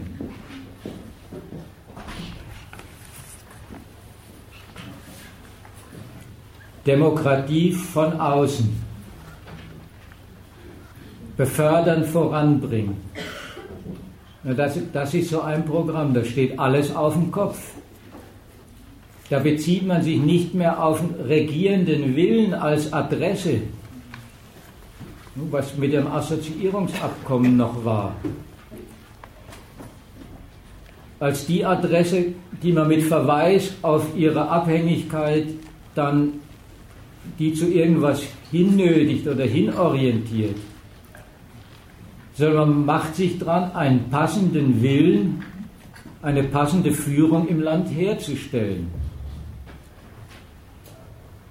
Und da ist da nichts mehr friedlich. Da ist eine Eroberung nichts Friedliches mehr. Und das ist es auch nicht mehr, naja, wir stützen uns da auf den Willen im Land, sondern wir organisieren ihn so, wir organisieren die so, wir lenken den Machtkampf im eigenen Sinn und in die eigene Richtung. Das ist eine Frage der Gewalt. Und diejenigen, die vorher gesagt haben, naja, wir nötigen denen mit dem EU-Programm mal Rechtsstaat und Demokratie auf, wir bringen denen endlich mal ordentliche, gesittete Umgangsformen die legitimieren jetzt lauter Übergänge der Gewalt, die sich kein normal regierender Demokrat gefallen, gefallen lassen hätte. Also dafür, für die Herstellung eines passenden, Staatswillens, einer passenden Führungsmannschaft. Da mobilisiert man und da legitimiert man und da instrumentalisiert man damit die, die Massen. Und dann legitimiert das Ergebnis, auf das man aus ist und soweit man es herstellt, auch die Methode. Das ist dann Demokratie. Und zwar, ist in dem Fall gesagt, da darf man nicht so zimperlich sein, weil es geht ja um Herstellung von Demokratie.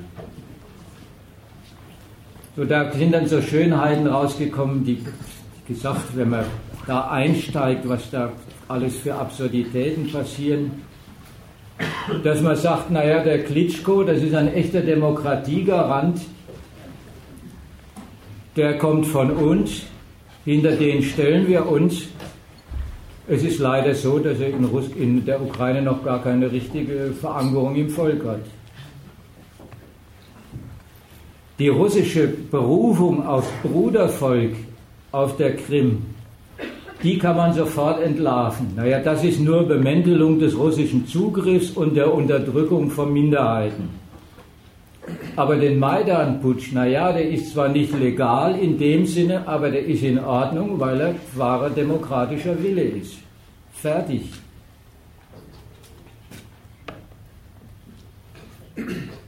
Das, was da schon gesagt war, eine Abstimmung auf der Krim, weiß man sofort, ist manipuliert, ist sonst was auf jeden Fall nie und nimmer demokratisch. Umgekehrt, das, was ja der, sozusagen der Anlass da der war, ein Verbot von Russisch auf der Krim und auf der Ostukraine und gewisse Exzesse, die sind Ausrutscher. Ja, das muss man dann erstmal sistieren, damit die Russen keine Handhabe haben gegen unsere friedlichen demokratischen Übergänge. So, da ist dann auch endgültig klar, auf was oder besser gegen wen sich da das ganze Programm richtet. Um was da Demokratie und wir stellen Demokratie her und wir unterstützen die, die Einrichtung von Demokratie was das eigentlich heißt, das ist erstmal negativ bestimmt. Das ist ausdrücklich. Da kriegen dann Recht und werden gefördert lauter Kräfte, die eigentlich nur eins eint, nämlich die Gegnerschaft zu Russland. Als solche werden sie hindefiniert, als solche werden sie für brauchbar befunden, als solche, als solche werden sie gefördert. Da ist dann also Aufruhr erwünscht. Da sind dann Faschisten erstmal genauso recht, wenn es ums Abservieren der in der EU nicht genehmen Führung geht. Also der antirussischer Nationalismus und jeder Nationalismus, der sich gegen die Russen wendet, egal welcher Couleur, ist er erstmal Garant dafür, dass auf jeden Fall die negative Richtung stimmt. Hier wird Russlands Einfluss auf die Ukraine, auf die politische Führung erledigt, und zwar so, dass man die Führung erledigt.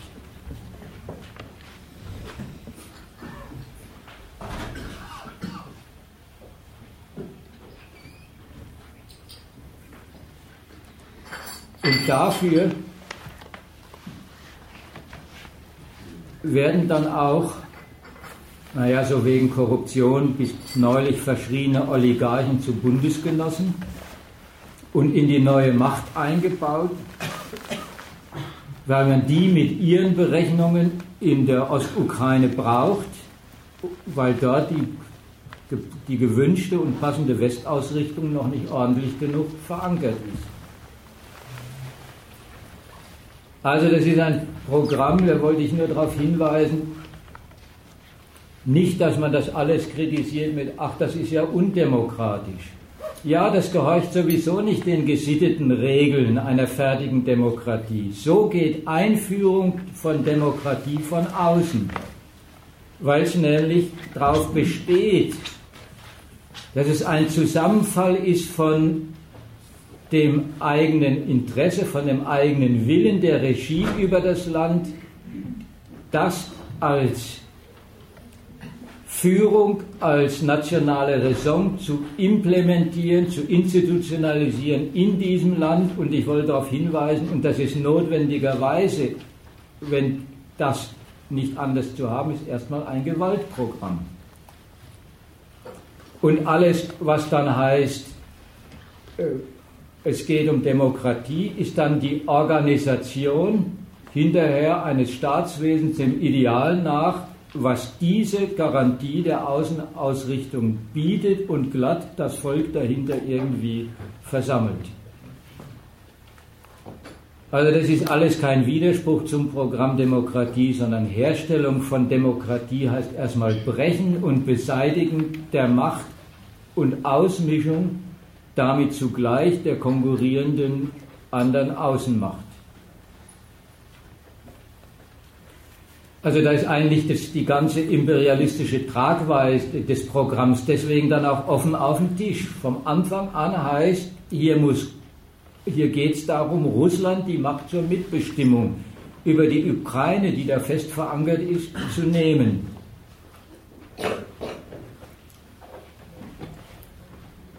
Also da ist Russland gemeint und da ist es auch ausdrücklich immer so ausgesprochen. Und das, um jetzt mal zum ersten Mal auf das strategisch zu kommen, das jetzt bei einem Land, bei dem Russland auf verlässliche Beziehungen und Bindungen an Russland, sogar besonderer Art, Wert gelegt hat und behauptet hat, angewiesen zu sein und auch angewiesen ist.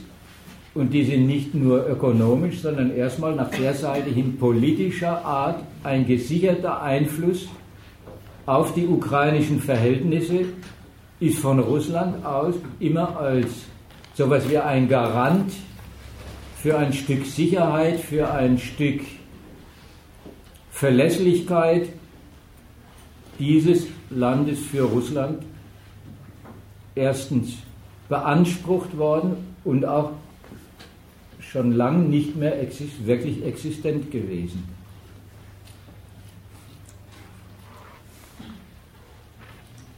Die Putin-Reden zum Fall Ukraine, die haben ja diese Dimension, diesen Anspruch,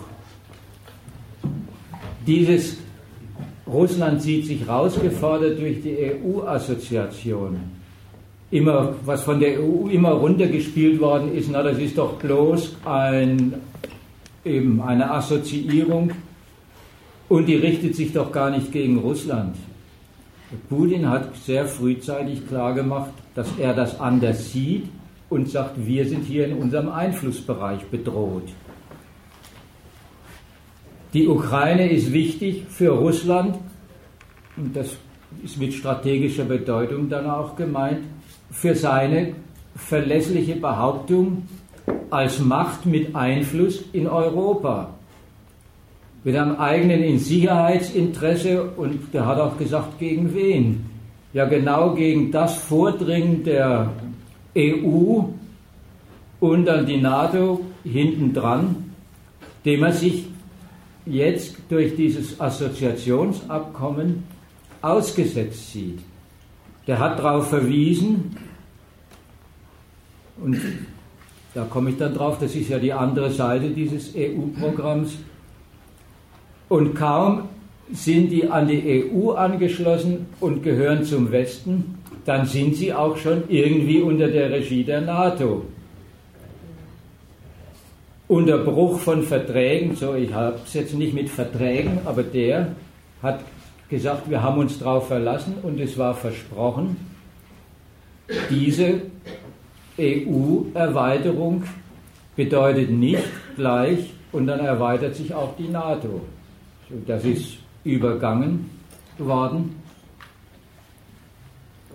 Und an diese Bedeutung der Ukraine und des ganzen Falls für Russland ist ja auch hierzulande immer mit warnenden Stimmen erinnert worden. Jetzt ist ja die Debatte mehr, mehr denn je auf dem Punkt, da muss man nicht auch ein gewisses Verständnis für Russland haben, für seine Sicherheitsinteressen. Muss sich das nicht irgendwie auch bedroht sehen? Man hätte das doch alles mehr berücksichtigen müssen. Man hätte vorsichtiger sein müssen. Und alles mit der Perspektive übrigens, naja, wenn die sich nicht so bedroht gesehen hätten, dann hätten wir uns doch viel besser und weiter friedlich vielleicht nach Osten ausbreiten können. Das ist dann noch eine letzte Auskunft darüber, was, mit, was es mit friedlicher Eroberung auf sich hat. Friedlich war und ist das ganze Osterweiterungsprogramm, also nur weil und solange Russland sich trotz aller Betroffenheit als Macht, die auf Einflussgrad auf diesen Staat besteht, die das sogar zum, zum Residuum seiner Sicherheitsinteressen und so weiter behauptet und beansprucht hat. Solange Russland sich trotz aller Betroffenheit eben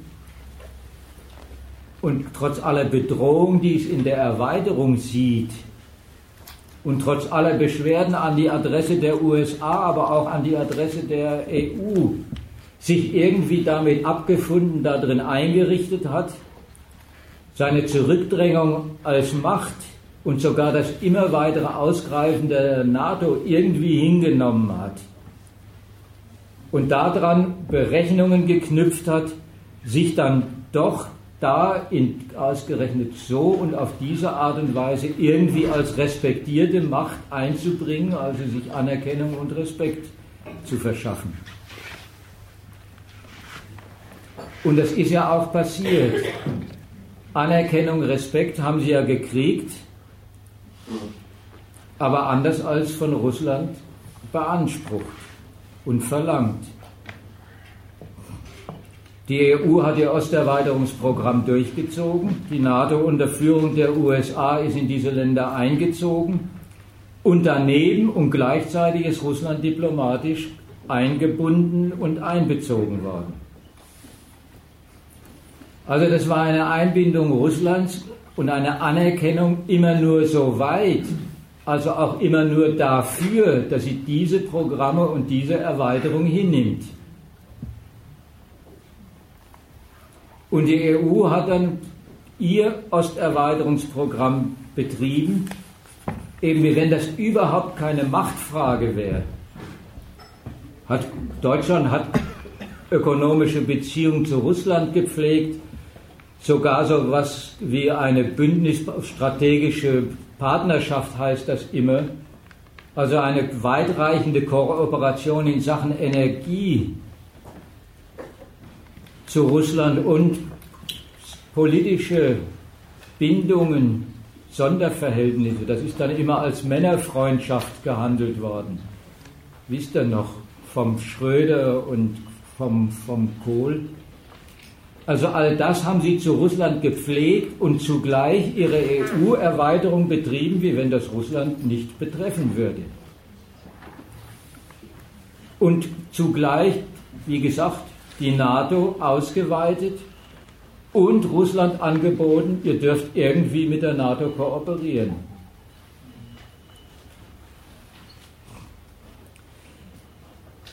Andersrum gesagt, was da die Russen hingenommen haben, wie sie sich haben einbinden lassen, war erstens die Trennung von Anerkennung und der, dem Inhalt der Anerkennung.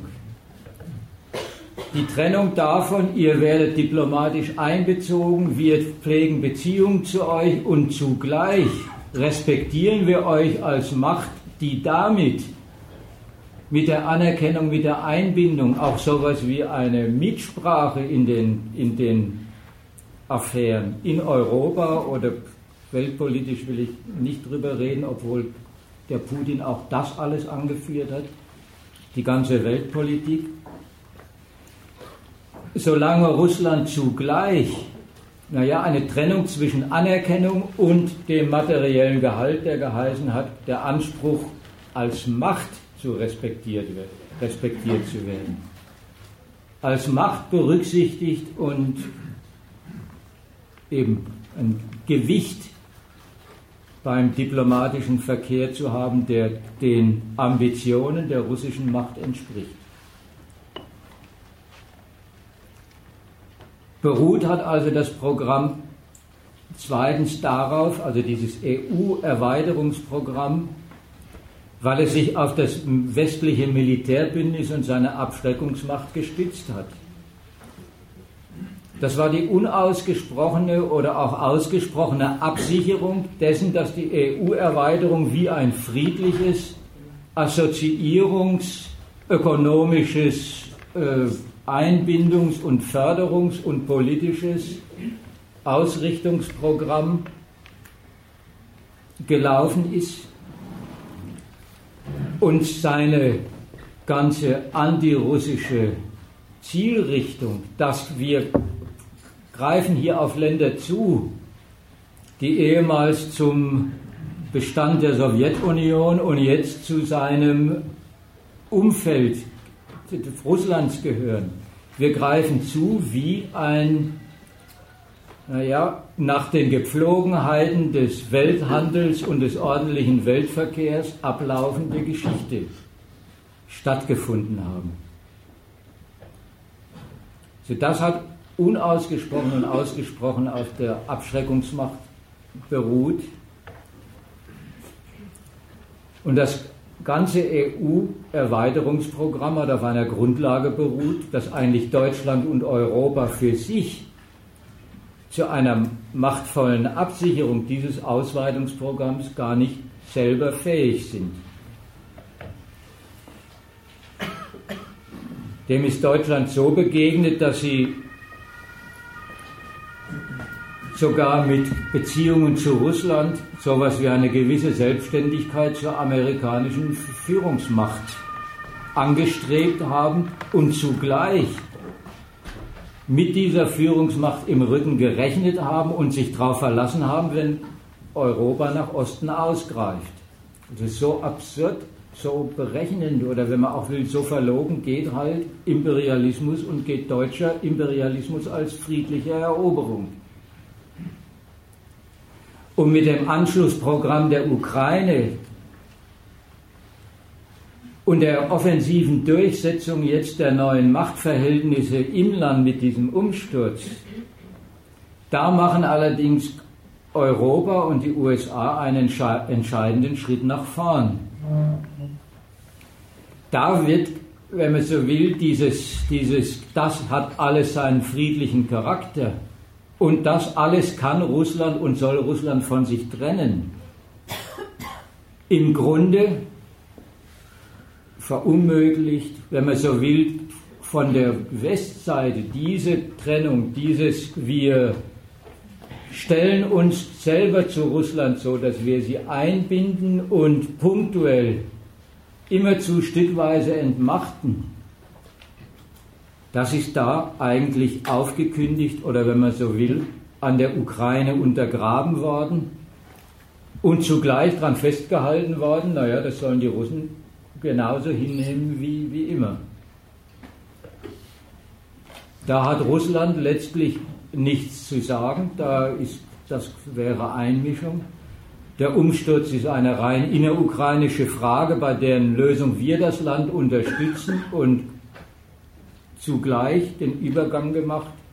Aber Russland soll sich da gefälligst raushalten und dann übers gefälligst war schon klar, es hat nichts in dem Sinne trennbares, friedliches, also irgendwie vom Adressaten Russland trennbares mehr gehabt.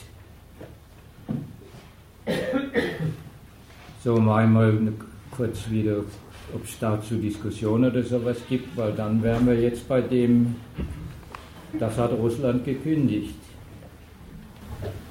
Ich wollte nochmal zu der, äh, der Sache vorhin äh, zu der unter gewaltsamer, Ein gewaltsamer Einführung der Demokratie von außen äh, ausgeführt hat.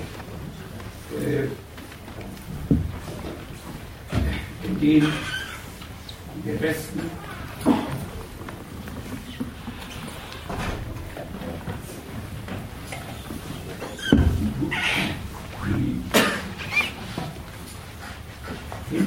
Hinwendung oder die vollständige Hinwendung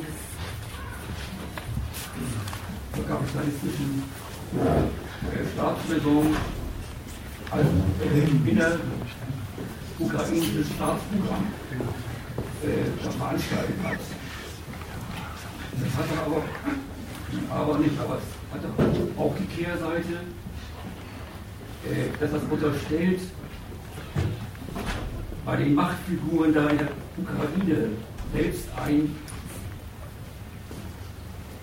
so zwiespältig, dass es auch bei denen praktisch äh, aufweist, selbst einen politischen Willen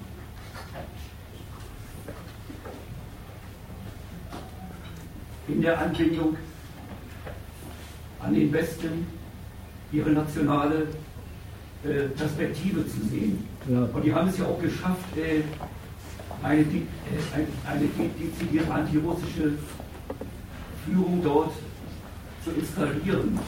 Aber gleichzeitig äh, geht aber doch meines Erachtens nicht weg, äh, wie, die, wie die noch in dieser dezidiert antirussischen Ausrichtung sehr wohl sowas wie äh, nationale Vorbehalte oder nationale Berechnungen äh, da einfließen bei, bei dieser, dieser, dieser, dieser neue Schoßhund da in, in, in, in Kiew, der hat diese, diese politischen Zeit, hat er, hat er da äh, hat er sein, sein, äh, sein Leben gegeben. Ja, da ist jetzt meine Frage noch, noch äh, inwieweit sich dies darin auch bei aller dezidiert westlichen Ausrichtung gleichwohl diese Vorbehalte äh, dagegen machen. Ja, da sprichst du was an, nämlich den, wenn man so will, das Abenteuerliche, das Widersprüchliche so eines Programms. Einen Nationalismus verbindlich auf Außen festzulegen und dich so in einem Land zu etablieren, so ungefähr, dass die dem Ideal nach gar nicht anders können, als sich auf dich ausrichten, ihr weiß warum bei dir zu sehen und damit so ungefähr gleich, gleich all den Ansprüchen zu genügen, die du an sie stellst.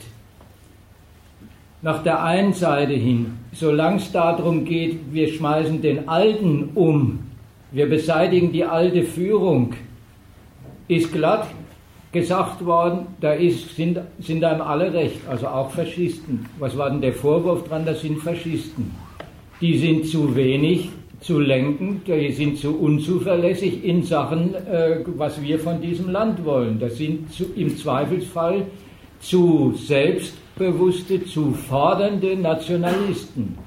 Das war eigentlich der, letztlich der Vorwurf und hat es geheißen, da muss man hinterher dafür sorgen, dass sie wieder wegkommen und dann ist die Menschheit beruhigt worden, weniger mit, äh, mit dem, ja, ja, das sind, äh, wir wissen schon, das sind äh, Undemokraten, aber wir sorgen dafür, dass die sich wandeln, sondern da ist gesagt worden, hinterher kriegen die sowieso keine Stimmen.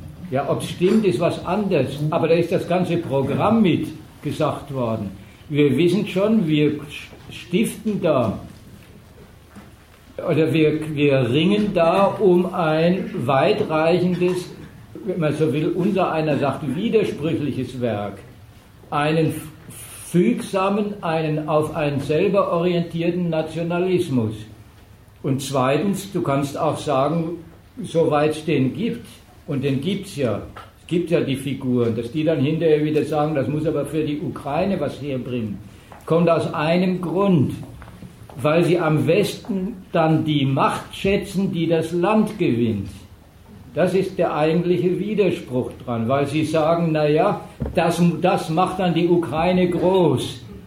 Das ewige Hin und Her zwischen EU und Russland, man sieht es doch, hat dieses Land klein gemacht, zerspalten und so weiter und so fort. Russland gewährt uns überhaupt nicht den Machtzuwachs, den gewinnen wir uns versprechen.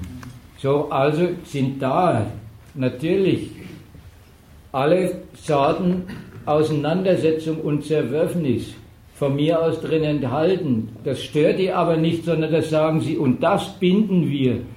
Und deswegen institutionalisieren wir das auch in ein Programm ein, wo wir dann zwar lauter Friktionen haben, aber die geordnet sind. Es war eigentlich so ein Schlusspunkt von mir, warum ist das überhaupt alles so eine Machtaffäre dann am Ende zwischen USA und Russland und so weiter, weil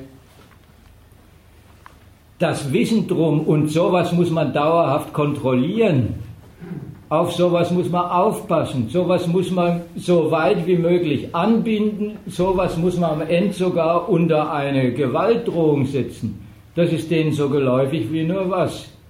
Alle, die Demokratie schreien, die führen wir da ein wissen zugleich und sagen zugleich und hinterher muss man die, die, die man erst national aufhetzt, auch wieder runterdividieren, regeln und so weiter und so fort. Man muss die Regie übernehmen. Ja, das ist dann das Programm und der Widerspruch. Also ist mit dem, was du sagst, das ist in dem Programm enthalten. Ja, da deckt sich das, was die Ukrainer sich von ihrem Weg versprechen der Macht, die sie darüber gewinnen, deckt sich, natürlich, deckt sich nicht mit dem, was an Anspruch und an Versprechen auch jetzt in dem Programm drin ist, wenn der Obama sagt, er empfängt den im Weißen Haus. Er macht den groß. Ja, der denkt, er kann jetzt der amerikanischen Macht eine, eine Liste überreichen, was die Ukraine alles braucht und erfährt dann, was davon brauchbar für Amerika ist. So, aber der Punkt, Russland hat gekündigt. Russland nimmt sich den Teil der Ukraine, den es sich als im Land installierte Macht quasi im Handstreich nehmen kann und stellt sich damit als unübergehbare Macht auf und reklamiert so seinen Anspruch auf Mitzuständigkeit für die Ukraine. Sagt auch noch und stellt das in einen weltpolitischen Zusammenhang. Die haben uns in Libyen und in Syrien und überhaupt immerzu aus der Weltpolitik ausgemischt. Die Ukraine ist für uns zu wichtig und wir haben satt, der sagt, vor zehn Jahren habe ich schon auf der Sicherheitskonferenz eine Rede gehalten, Amerika will uns aus der Weltpolitik ausmischen. Jetzt ist der Punkt, wo wir sagen, nein, das lassen wir uns nicht bieten. Und an der Ukraine haben wir den richtigen Fall, so wird und sagt, wir nehmen uns die Krim und sagt dann, und auf der Grundlage können wir aber wieder miteinander verhandeln. Das soll nicht der Abbruch von allem sein, Jetzt macht der sowas wie ein Programm der Trennung. Er sagt mal, er erobert sich ein Stück Macht, er demonstriert seine Macht und sagt so, und dann können die anderen ihm ja jetzt dazu die Anerkennung, er will damit nicht die Weltdiplomatie aus den Fugen heben. Aber was macht er da? Er zieht eine Grenze fordert dafür für diese Grenze, die er zieht, also für die Macht, die er da demonstriert, Anerkennung und sagt, so ist Russland, so mit diesem Machtbeweis ist Russland jetzt eigentlich zufrieden, sieht darin, bekräftigt damit seinen Anspruch in Sachen Ukraine, haben wir ein Mitspracherecht, Ukraine ist ein lebenswichtiges Interesse. Darüber wollen wir uns mit der anderen Seite ins Benehmen setzen, aber auf der Basis, die wir jetzt geschaffen haben. So, das ist nach einer Seite hin eine ganze Definition der Ukraine. Es ist doch jetzt auch nicht, dass dieser Mann sagt, und was, was will er fürs ukrainische Volk, sondern was er sagt, was die Ukraine für Russland bedeutet. Das war der Grund dafür, was er gemacht hat. Und zweitens macht er das, was ambitionierte Weltmächte immer machen, wenn sie sagen, sie sorgen für Anerkennung vor ihrer Macht. Das ist nichts, wo man beim anderen anfragt, wo man sagt, kannst du mich mal respektieren, sondern es ist die Betätigung der Macht. Das ist, man setzt sie ein und sagt, so, hier habe ich Fakten geschaffen, hier ist was mal gesetzt, dafür verlange ich Respekt. So erwirbt man Anerkennung in dieser schönen Weltordnung. Also das war kein Disput, sondern das war Betätigung seiner Macht und damit das Bestehen auf dem Anrecht. Dadurch, dass sie mit ihrer Macht beeindrucken. Und so ist das Ganze ja auch inszeniert worden. Russland schafft das und kann das, das sozusagen im Handstreich zu nehmen, sich seine Legitimität beim Volk abzuholen, weil das will das, das steht dahinter, und damit zu sagen, also haben wir auch ein Recht drauf und unterschreibt das mal. Also da besteht Russland im Grund an diesem Fall drauf, dass diese vom Westen ewig betriebene Trennung zwischen formeller Anerkennung, zwischen diplomatischem Respekt, Einbau in die Weltdiplomatie und zugleich fortschreitende Entmachtung, dass der Westen das mal aufgeben soll. Also Russland soll endlich als mitwirkende Macht ernst genommen werden und respektiert werden.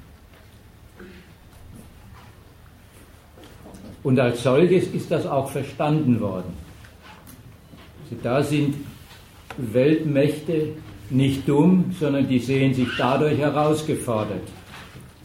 Und seitdem heißt die Ukraine-Krise deswegen auch Krim-Krise. Und nicht bloß Krim-Krise, sondern ist gleich erweitert worden dazu, man merkt, die Russen bedrohen den ganzen Osten, die brechen alle geltenden Rechte, die verstoßen gegen alle Usancen der Weltordnung. Also da endgültig ist mal klar, da gesagt, da kämpft nicht irgendein ukrainisches oder Krimvolk um irgendetwas, sondern da kämpft Russland um den Respekt vor, vor sich und jetzt umgekehrt kämpft der Westen gegen Russland um die Ukraine als Objekt dieses, dieser Auseinandersetzung.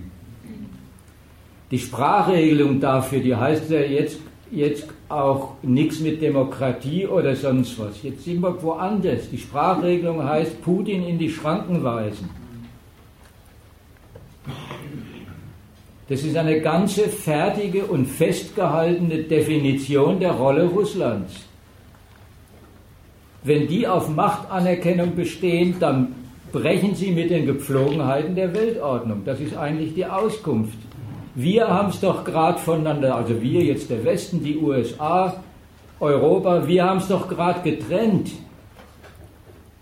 Die, die, stückweise russische Entmachtung und, um, und den Respekt, den man ihnen formell gibt und dafür gibt, dass sie das dann irgendwie verdauen und hinnehmen sollen wenn Russland das so nicht hinnimmt, dann brechen sie die Weltordnung. Das muss bekämpft werden. So, und damit ist, sind wir eigentlich bei dem Punkt, der jetzt tobt. Das neue Programm heißt eigentlich mit dem Spruch, wir müssen Putin in die Schranken weisen, Anerkennung Respekt vor seinem mit diesem Machtbeweis da beanspruchten, beanspruchten Anerkennung für seine Macht, die kriegt er nicht. Jetzt wird eigentlich beides, was der Westen unter Führung der USA bisher so getrennt hat, die stückweise Entmachtung und die formelle Einbindung, wird aufgekündigt.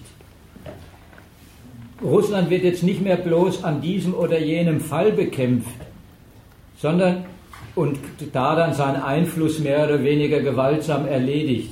Wisst ihr ja in Syrien, in Libyen immer hat, und Syrien ist ja, steht ja sogar noch an, aber in all diesen Fällen hat Russland immer gesagt, wir sind eigentlich weltpolitisch, weltmachtmäßig mit engagiert, mit interessiert.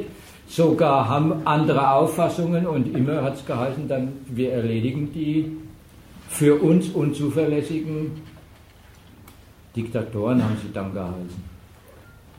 So, dieses, diese Trennung von formeller Einbildung und stückweiser Entmachtung an Fällen wird aufgekündigt.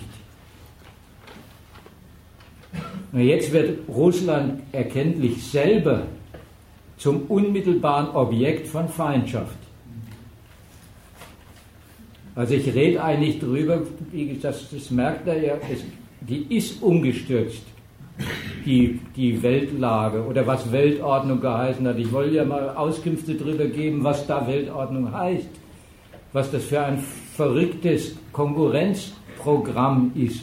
Jetzt auf der allerobersten Ebene zwischen, zwischen Ansprüchen auf mit, mit Respekt auf Mitbestimmung bei Weltaffären, die ihrem Inhalt nach heißen, wer sichert sich welche Einflusssphären, wer hat die Macht und damit das Recht. Weltordnend heißt das immer, also Kontrolle über den Gewalthaushalt von Staaten auszuüben, eins drunter im EU-Programm, sich Staaten anzubinden, anzugliedern, ohne dass es unmittelbar zur Machtfrage wird. So, wer hat da die oberste Macht dazu, das immerzu unter Kontrolle zu halten, die Staaten zum Einlenken auch gegen ihren Willen zu nötigen, sie in eine internationale Geschäftsordnung einzubinden. So, das ist alles eigentlich jetzt unter dem schlichten, der Putin, den muss man mal wieder in die Schranken weisen. Russland wird zum unmittelbaren Objekt von Feindschaft und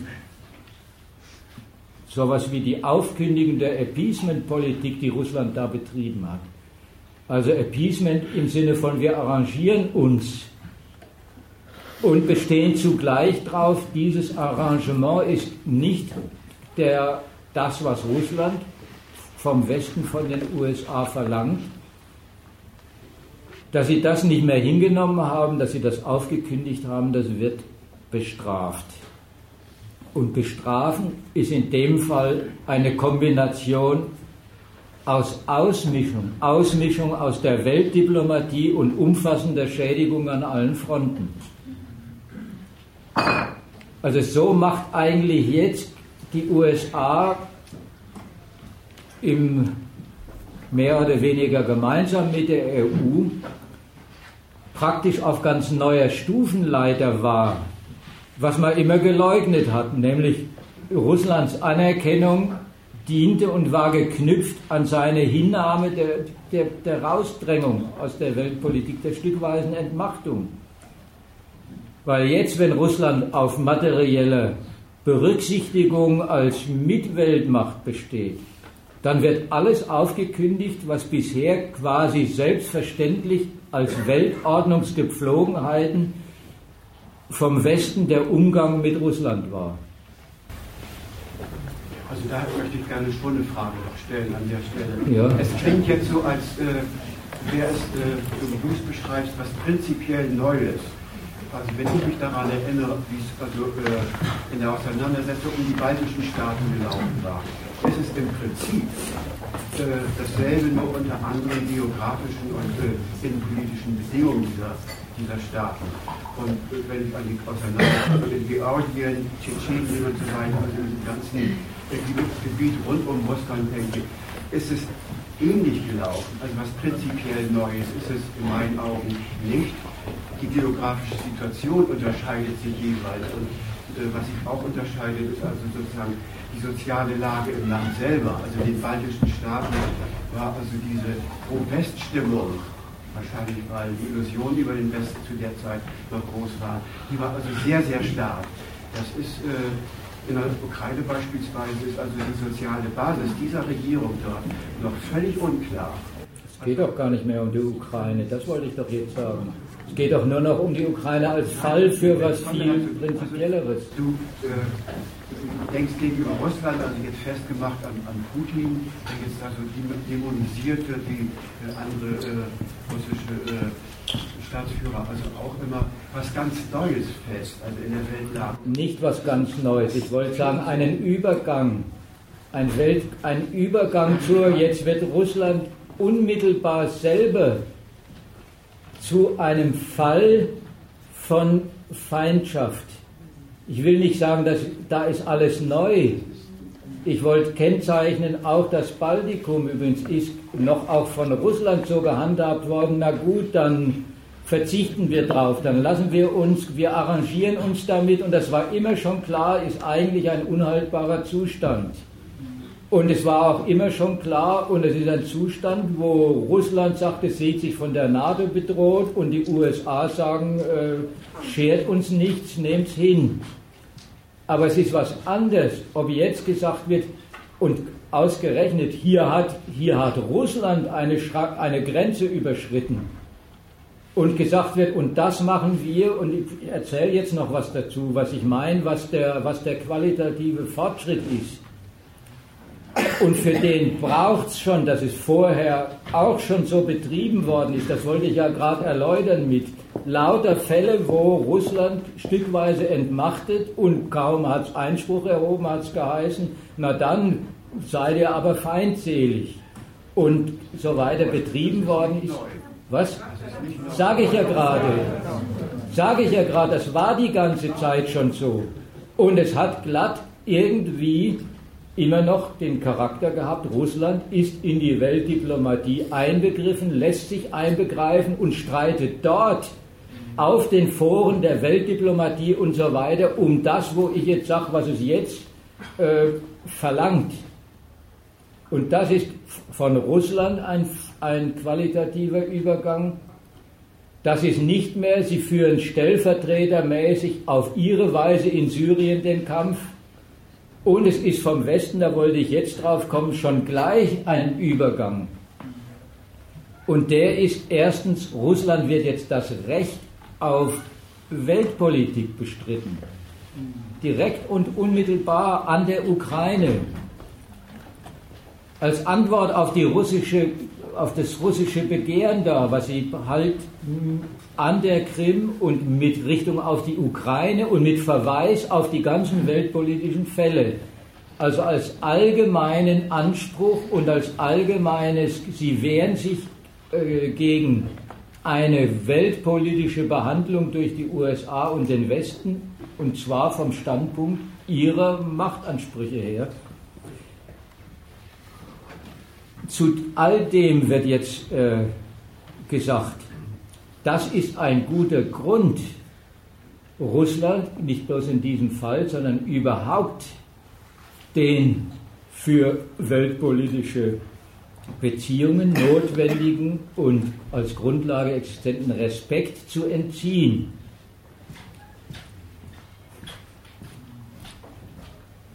Es hat wirklich was Verrücktes.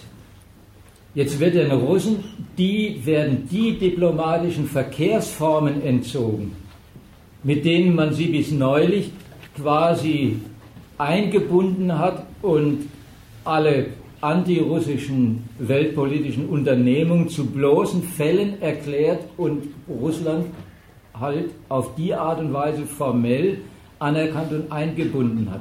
Das wird jetzt wie ein zu weitreichendes Zugeständnis an Russland behandelt und gesagt, das streichen wir.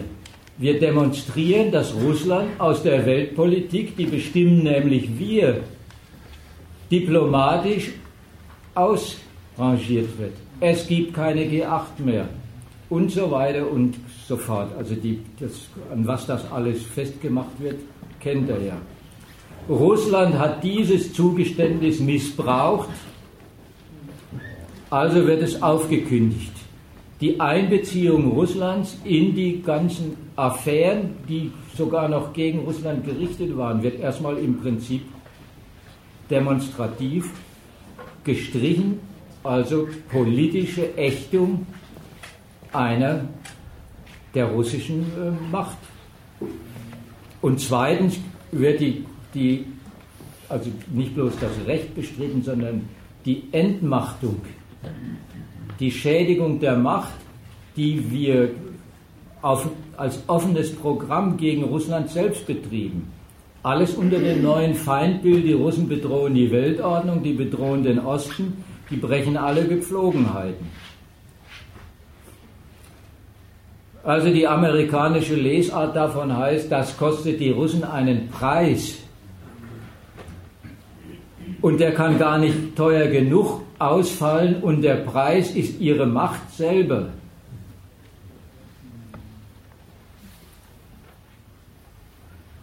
Also das ist ein Feindprogramm mit ausgesprochenem, da ist der ganz klar, es geht um umfassende Schädigung der russischen Macht und all ihrer Grundlagen. Und zwar an Russland selber und halt jetzt einerseits am Fall Ukraine und andererseits darüber raus. Wir lassen uns von Russlands Macht nicht beeindrucken, im Gegenteil, wir untergraben sie. Mit der Auskunft dazu sind wir nämlich fähig, und das machen wir unter amerikanischer Regie und europäischer Beteiligung. Also die, die Anbindung der Westukraine wird beschleunigt. In der Ukraine selber stellt man sich als Schutzobjekt hin, sorgt dafür, dass der Osten möglichst gleich mit unter Regie genommen wird und zieht und übernimmt so genau das, wogegen sich die Russen wehren. Nicht mehr mit einem, mit diesem, wenn man so will, Muldenschleicher eines Assoziationsabkommens, wo man sagt, betrifft auch Russland nicht, sondern ausdrücklich jetzt als wir ziehen Russland eine Grenze. Und zwar dort, wo es das gar nicht haben wollte, nämlich indem wir die Ukraine zum Schutz, jetzt endgültig zum Schutzobjekt unter unsere Regie nehmen, und zwar unter eine Regie, die heißt, dieses Staatswesen ist und kommt in unsere Hand. So, das ist eigentlich der Verlauf nach der hin. Zweitens, das ist ja auch bemerklich gewesen, mit dem Russland bedroht. Überall sind Russen, heißt es plötzlich. Und wir haben es ja gesehen, der Russe will auf, auf, überall auf seine Russen zugreifen. Überhaupt nicht vom Putin her behauptet und beansprucht, aber das Bild dafür, für eine Bedrohung, der man sagt, dann muss die NATO jetzt offen und die USA sich offen als die Macht im Osten in diesem ganzen Bereich aufstellen und den so auch militärisch in die Hand nehmen. Das alles mit der, mit der Drohung an Russland vergreift euch bloß nicht. Und vergreifen heißt an diesem unserem Programm. So, die Ausmalung erspare ich euch, weil der dritte Punkt ist eigentlich der, der ja jedem jetzt auffällt und der viel mehr diskutiert und problematisiert wird, weil es auch Deutschland betrifft. Das ist nämlich die, die unter der, also die USA vor allem dringen drauf und machen das auch, setzen ihre ökonomische und politische Vormacht ein um Russland selber nachhaltig materiell zu schädigen. Das sind diese ganze Debatte über Sanktionen.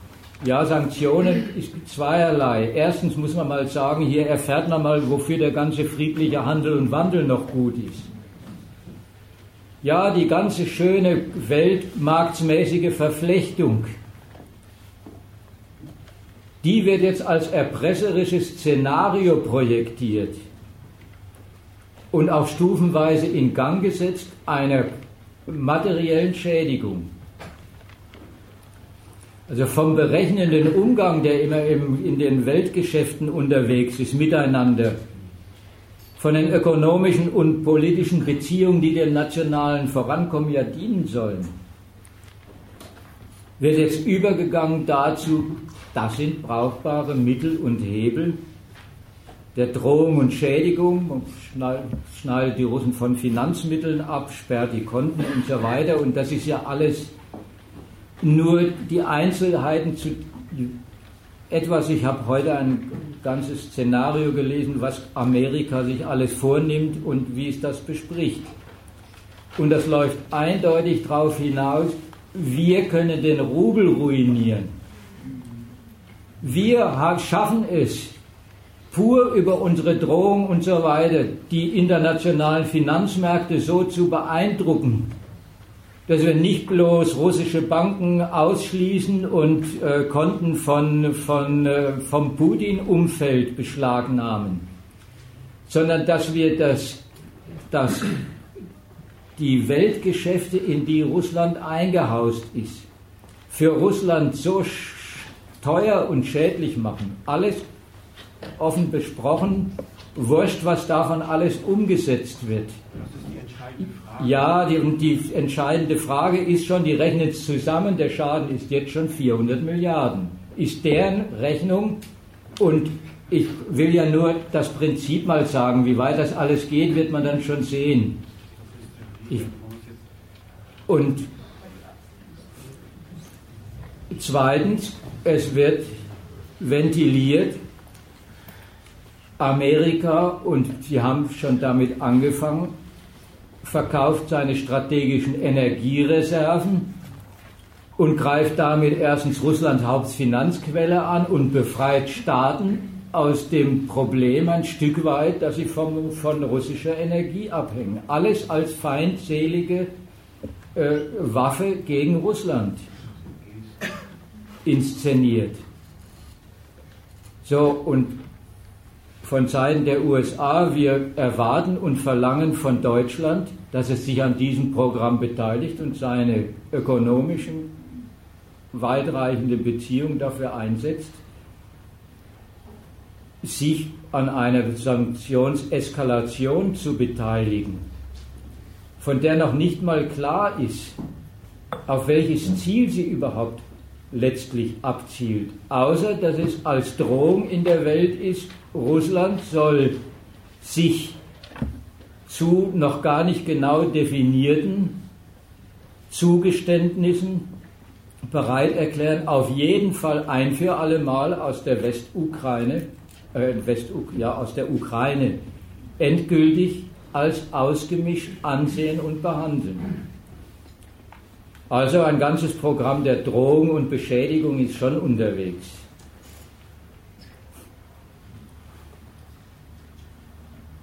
Einen Nachtrag will ich noch machen, der vielleicht noch wichtig ist, weil er dann die ganze innerdeutsche Debatte auch erklärt. Das ist klar mit so einem Fall, mit diesem Übergang den als allererstes Amerika macht und als seine weltmachtsmäßige Sache behandelt. Ist auch ein Stück neuer innerwestlicher Konkurrenz eröffnet. Das ist klar, die USA werden jetzt in diesem Konflikt als unbestrittene westliche Vormacht tätig, die letztlich alle, überhaupt allein fähig ist, Russland zu beeindrucken.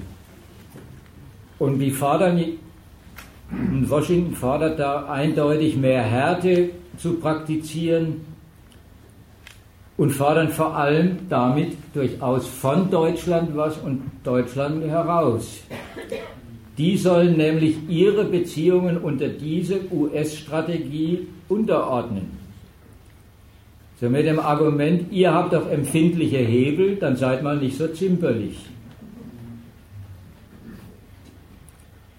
Und wenn er selber dabei einen größeren Schaden davontragt,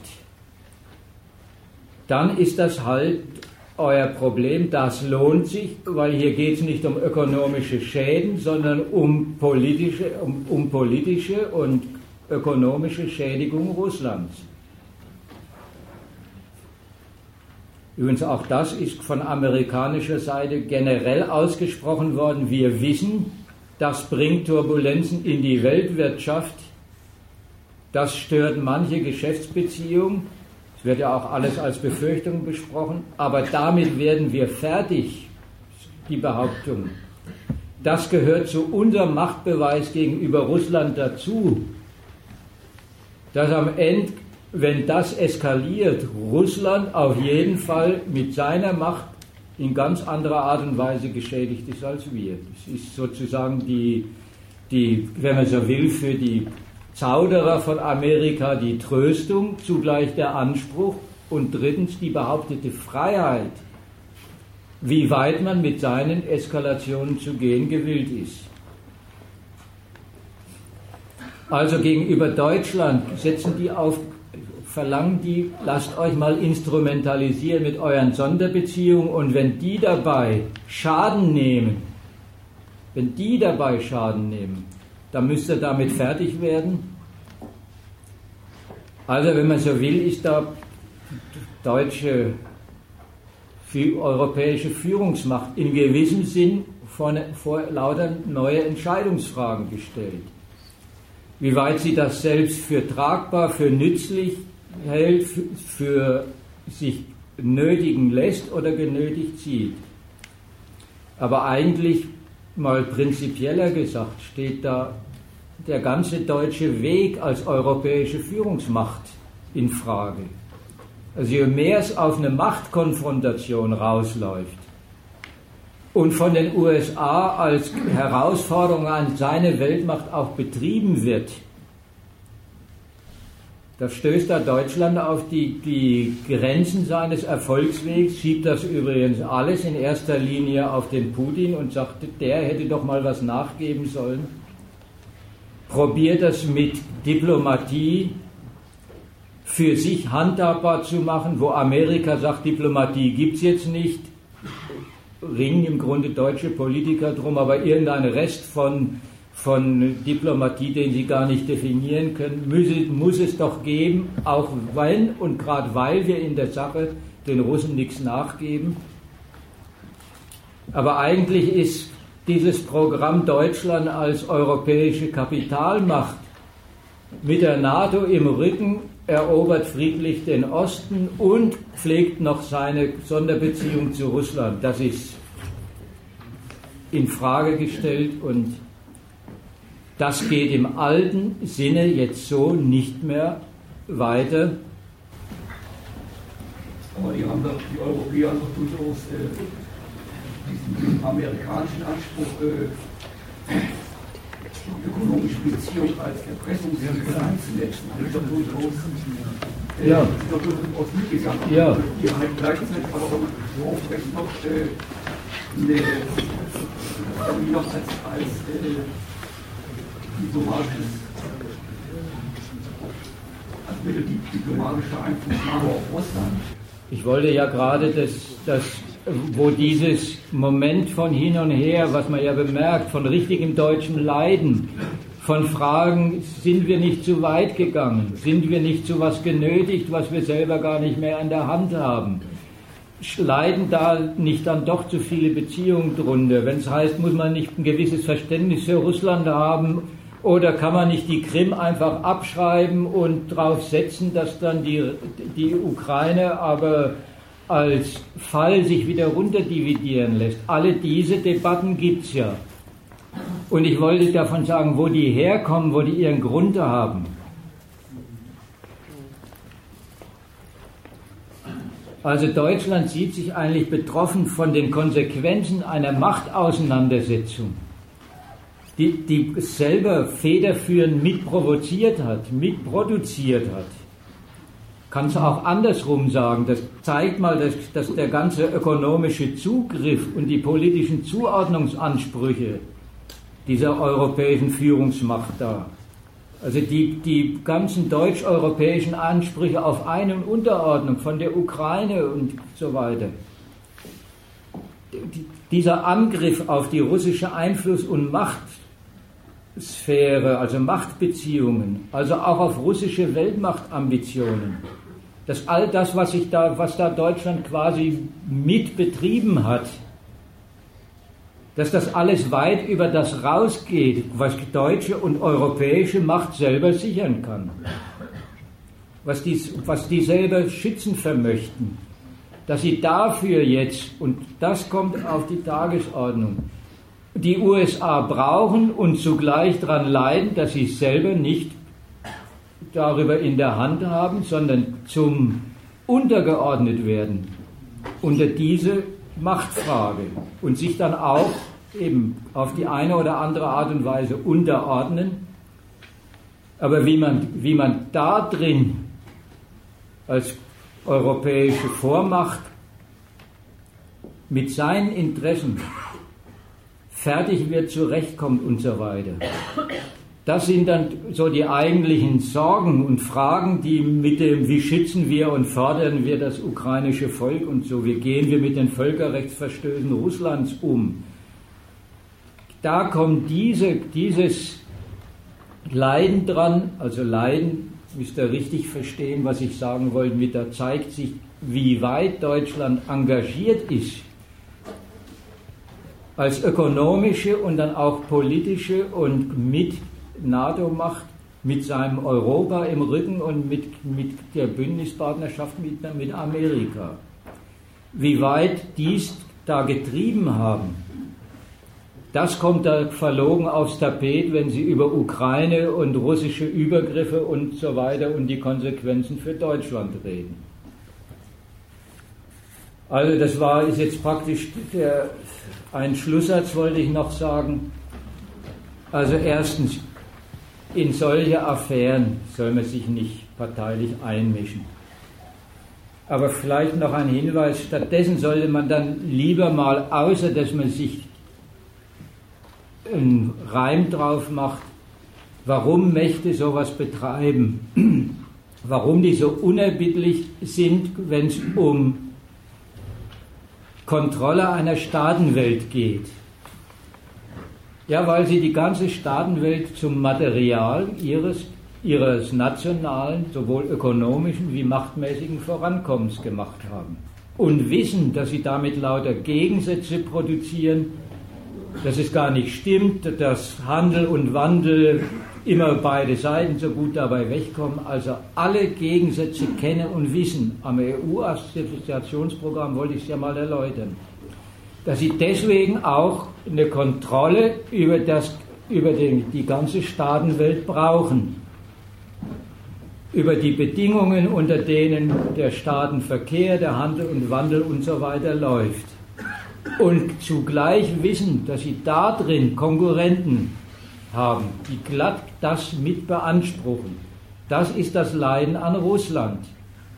Dass die russische Macht zu groß ist, um sie in weltpolitischen Fragen und in den Affären, wie halten wir es mit den Staaten, wie halten wir es mit, wer ist uns genehm, wer ist uns nicht genehm, um sie da einfach zu übergehen. So, das war diese Abteilung.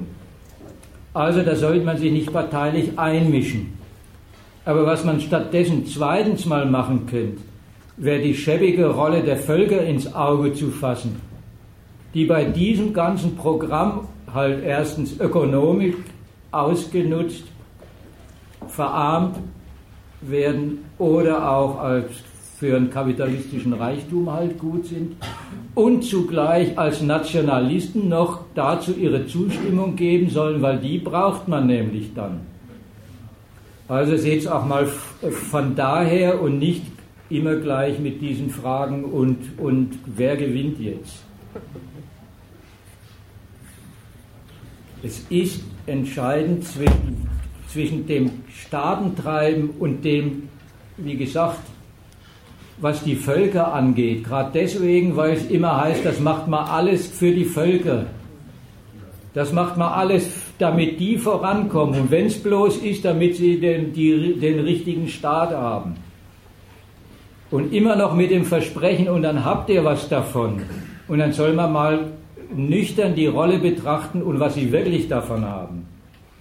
Also ich bin jetzt fertig.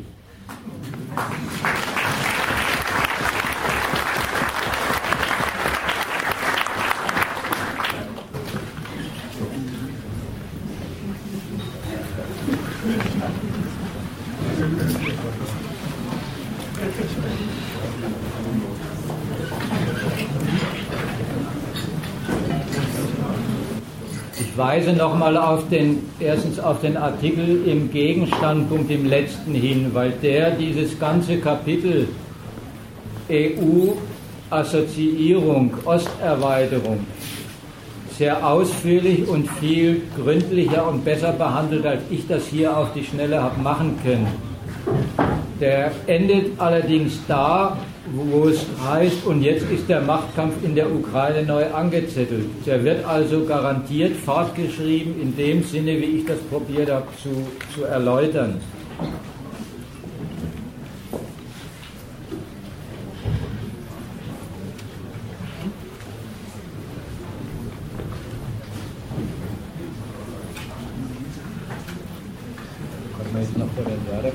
Du hast gesagt, ja. Russland wird Weltpolitik verboten. Ja. Ähm, als ein Beispiel, dass sie aus der G8-Gruppe ausgelöscht sind. Aber ich habe den Vorgang so verstanden, dass du auch meinst, dass sie zum Beispiel bei Syrien nicht mehr als Gesprächspartner. Äh, Doch, da sind sie noch dabei. Und da merkst du, dass auch die USA trennen können und sagen, für die, für die Frage Syrien brauchen sie Russland. Aber gleichzeitig werden sie in einer Art und Weise angefeindet und mit Sanktionen belegt und beansprucht, aber in, in Syrien äh, soll der mal mit uns drüber rumverhandeln. Und für die Iran-Verhandlungen brauchen wir euch auch. Und übrigens alles mit der Ankündigung, aber im Zweifelsfall macht entweder Israel eigenständig oder wir in Bezug auf den Iran auch unsere Übergänge. Also dort, ja, wo die unmittelbaren Fälle einer, einer von Amerika gerade auf die Tagesordnung gesetzten äh, Kriegsaffäre zu regeln sind, sagt man glatt, Russland soll da, soll da noch mitverhandeln, aber wart mal ab, was aus dem Syrien-Fall wird. Wie weit da und wie überhaupt die ganze Diplomatie geht, die ja hauptsächlich daran bestanden hat, den Gegensatz, den man zwischen sich hat, irgendwie zugleich mit zu institutionalisieren. Aber das sind so, so Verrücktheiten. Gut, und die andere Geschichte mit den Wirtschaftssanktionen werden ja hier besprochen, also einerseits besprochen als äh, das zieht überhaupt nicht richtig, wenn man da also 30 Leute, 30 Leuten die Konten sperrt. Äh, das verstehe ich schon auch, dass da also der Bezug genommen wird, auf wie man Russland eigentlich fertig machen müsste. Und daran blamiert sich das dann. Aber andererseits höre ich, also von Steinmeier habe ich das im Ohr, dass er gesagt hat, wenn Russland jetzt noch weiter auf die Ukraine zugreift oder im Baltikum oder so, dann werden wir also äh, schärfere Sanktionen verhängen. Ja, und, ja. Das, ja, das heißt aber doch, dass die, die äh, große Schädigung, die also mit, mit, wo man auch äh, eigene Schädigungen in Kauf nimmt, dass die noch nicht Nein, das will ja auch wohl kalkuliert sein und von deutscher Seite schon gleich. Und Amerika sagt aber, wir führen da eine Regie, die ist über das schon längst ein Stück weit hinaus und ist sie auch. Wir sperren russische Banken, wir frieren entscheidend Konten ein und außerdem wir machen eine ganze Strategie. Wurscht, wie viel Sie davon umsetzen. Ich will aber erstmal sagen, was Sie da alles sagen, betreiben und auch schon beziffern und auch schon sagen, der Schaden ist für Russland schon eingetreten. Amerika bespricht, wie sie die, die Energiegeschäftsquelle Russlands schädigen und abschneiden können. Amerika bespricht, wenn wir mit unserer Weltmacht drohen, dann ist das sowieso finanzkapitalistisch für Russland desaströs. Und das sind alles Elemente dessen, was ich sagen wollte, das gehört dazu. Wir, wir reagieren auf diesen, diesen russischen beschränkten Machteinsatz in Sachen Krim. Damit, dass wir sagen, wir haben Mittel ganz anderer Art und sind auch gewillt, mit denen kalkuliert, wie immer in Gewaltfragen, aber kalkuliert heißt nicht beschränkt zurückhaltend, sondern kalkuliert eine Machtdemonstration gegen Russland in Gang zu setzen, die dieses Land unmittelbar schädigt und demonstrativ schädigt. Und wie weit die Demonstration dann reicht, das kann man abwarten.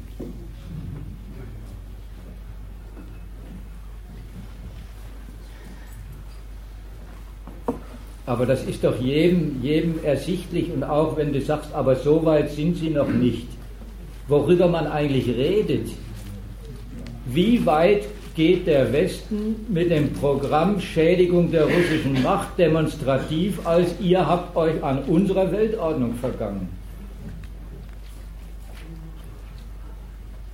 Und da ist, da, wie gesagt, die Frage, und wie weit haben Sie das schon praktisch sozusagen umgesetzt und welche Wirkungen sind schon eingetreten. Der Rubel ist ein Stück weit ruiniert. Also ruiniert im Sinn von, der ist runter. Russland hat verliert ökonomische Potenzen und zwar grundsätzlich. Das kann einem jeder vorrechnen, das rechnen auch die Amis. Wenn der Rubel fällt, dann ist das ganze russische Vermögen auf einen Schlag nicht mehr so viel wert. Das ist nicht dieses oder jenes Geschäft, diese oder jene Sanktion. Wo trifft sie die? Das ist die Schädigung an der Volkswirtschaft als solcher, an den Quellen der russischen Macht als solchen. Also wie gesagt, ich rede deswegen auch so, weil ich heute eine ganze Zusammenstellung von aus amerikanischer Sicht und von amerikanischen Maßnahmen gelesen habe und da wundert man sich. Da ist der Steinmeier ein, ein zugleich, also ich mag es gar nicht sagen, aber Abwiegler. Also aber auch ein Beschöniger dessen, was schon unterwegs ist, aus dem deutschen Willen raus. Wir demonstrieren Russland immer so ungefähr, das machen wir nur gezwungenermaßen. Ja, das ist eine Tour, einen anderen Staat unter Sanktionen zu setzen, dass man sagt, das machen wir nur gezwungenermaßen, weil ihr so seid seid wieder diplomatischer, dann können, haben wir wieder mehr Freiheiten mit Amerika äh, anders zu verhandeln und uns ein Stück weit zu distanzieren. Und die Wahrheit dran ist, es ist wirklich natürlich eine deutsche Entscheidungsfrage, wie weit Sie sich dem unterordnen. Die einzigen übrigens, die auf eine für die Regierung völlig undenkbare Alternative kommen, ist die AfD die sagt, wir könnten uns doch mit Russland zusammentun. naja, bei, bei allen schönen demokratischen Fragen, jetzt merkt ihr mal, was, woran die rumresonieren. Wo bleibt die deutsche Rolle? Und dann kommt eine sowieso radikale nationale Opposition. Also die denken nie an nichts Soziales, die denken immer an eine nationale Opposition und sagen, wir können, wir haben doch schon Beziehungen zu Russland, tun wir uns doch mit denen zusammen. Und die Antwort darauf ist natürlich, na, aber das wird ja unsere ganze, unser ganzes Weltordnungsverhältnis umstürzen. Gewinnt man mit der russischen Macht gegen Amerika nie und nimmer. Aber solche, solche Debatten sind, wie gesagt, das war, war nicht bloß aus Beaumont gemeint, diese Anfangserzählung über die äh, Wiederaufrüstungsdebatte die ist so ein, ein abseitiger Punkt dessen, woran die rumdiskutieren und rumlaborieren. Wie steht es um die Freiheit der deutschen Politik, wenn es auf die Machtfrage rausläuft? Wir müssen als Deutschland letztlich mehr, wir brauchen mehr Macht. Unsere Ansprüche und Interessen reichen viel weiter als die Macht, die wir mit Europa dahinter setzen können. Das ist jetzt auf der Tagesordnung, weil es als Machtfrage äh, gerade unterwegs ist und nicht als schöner friedlicher Welthandel und Wandel. Wie gesagt, da sieht man mal, was der Frieden dran ist. Das wollte ich ja erläutern.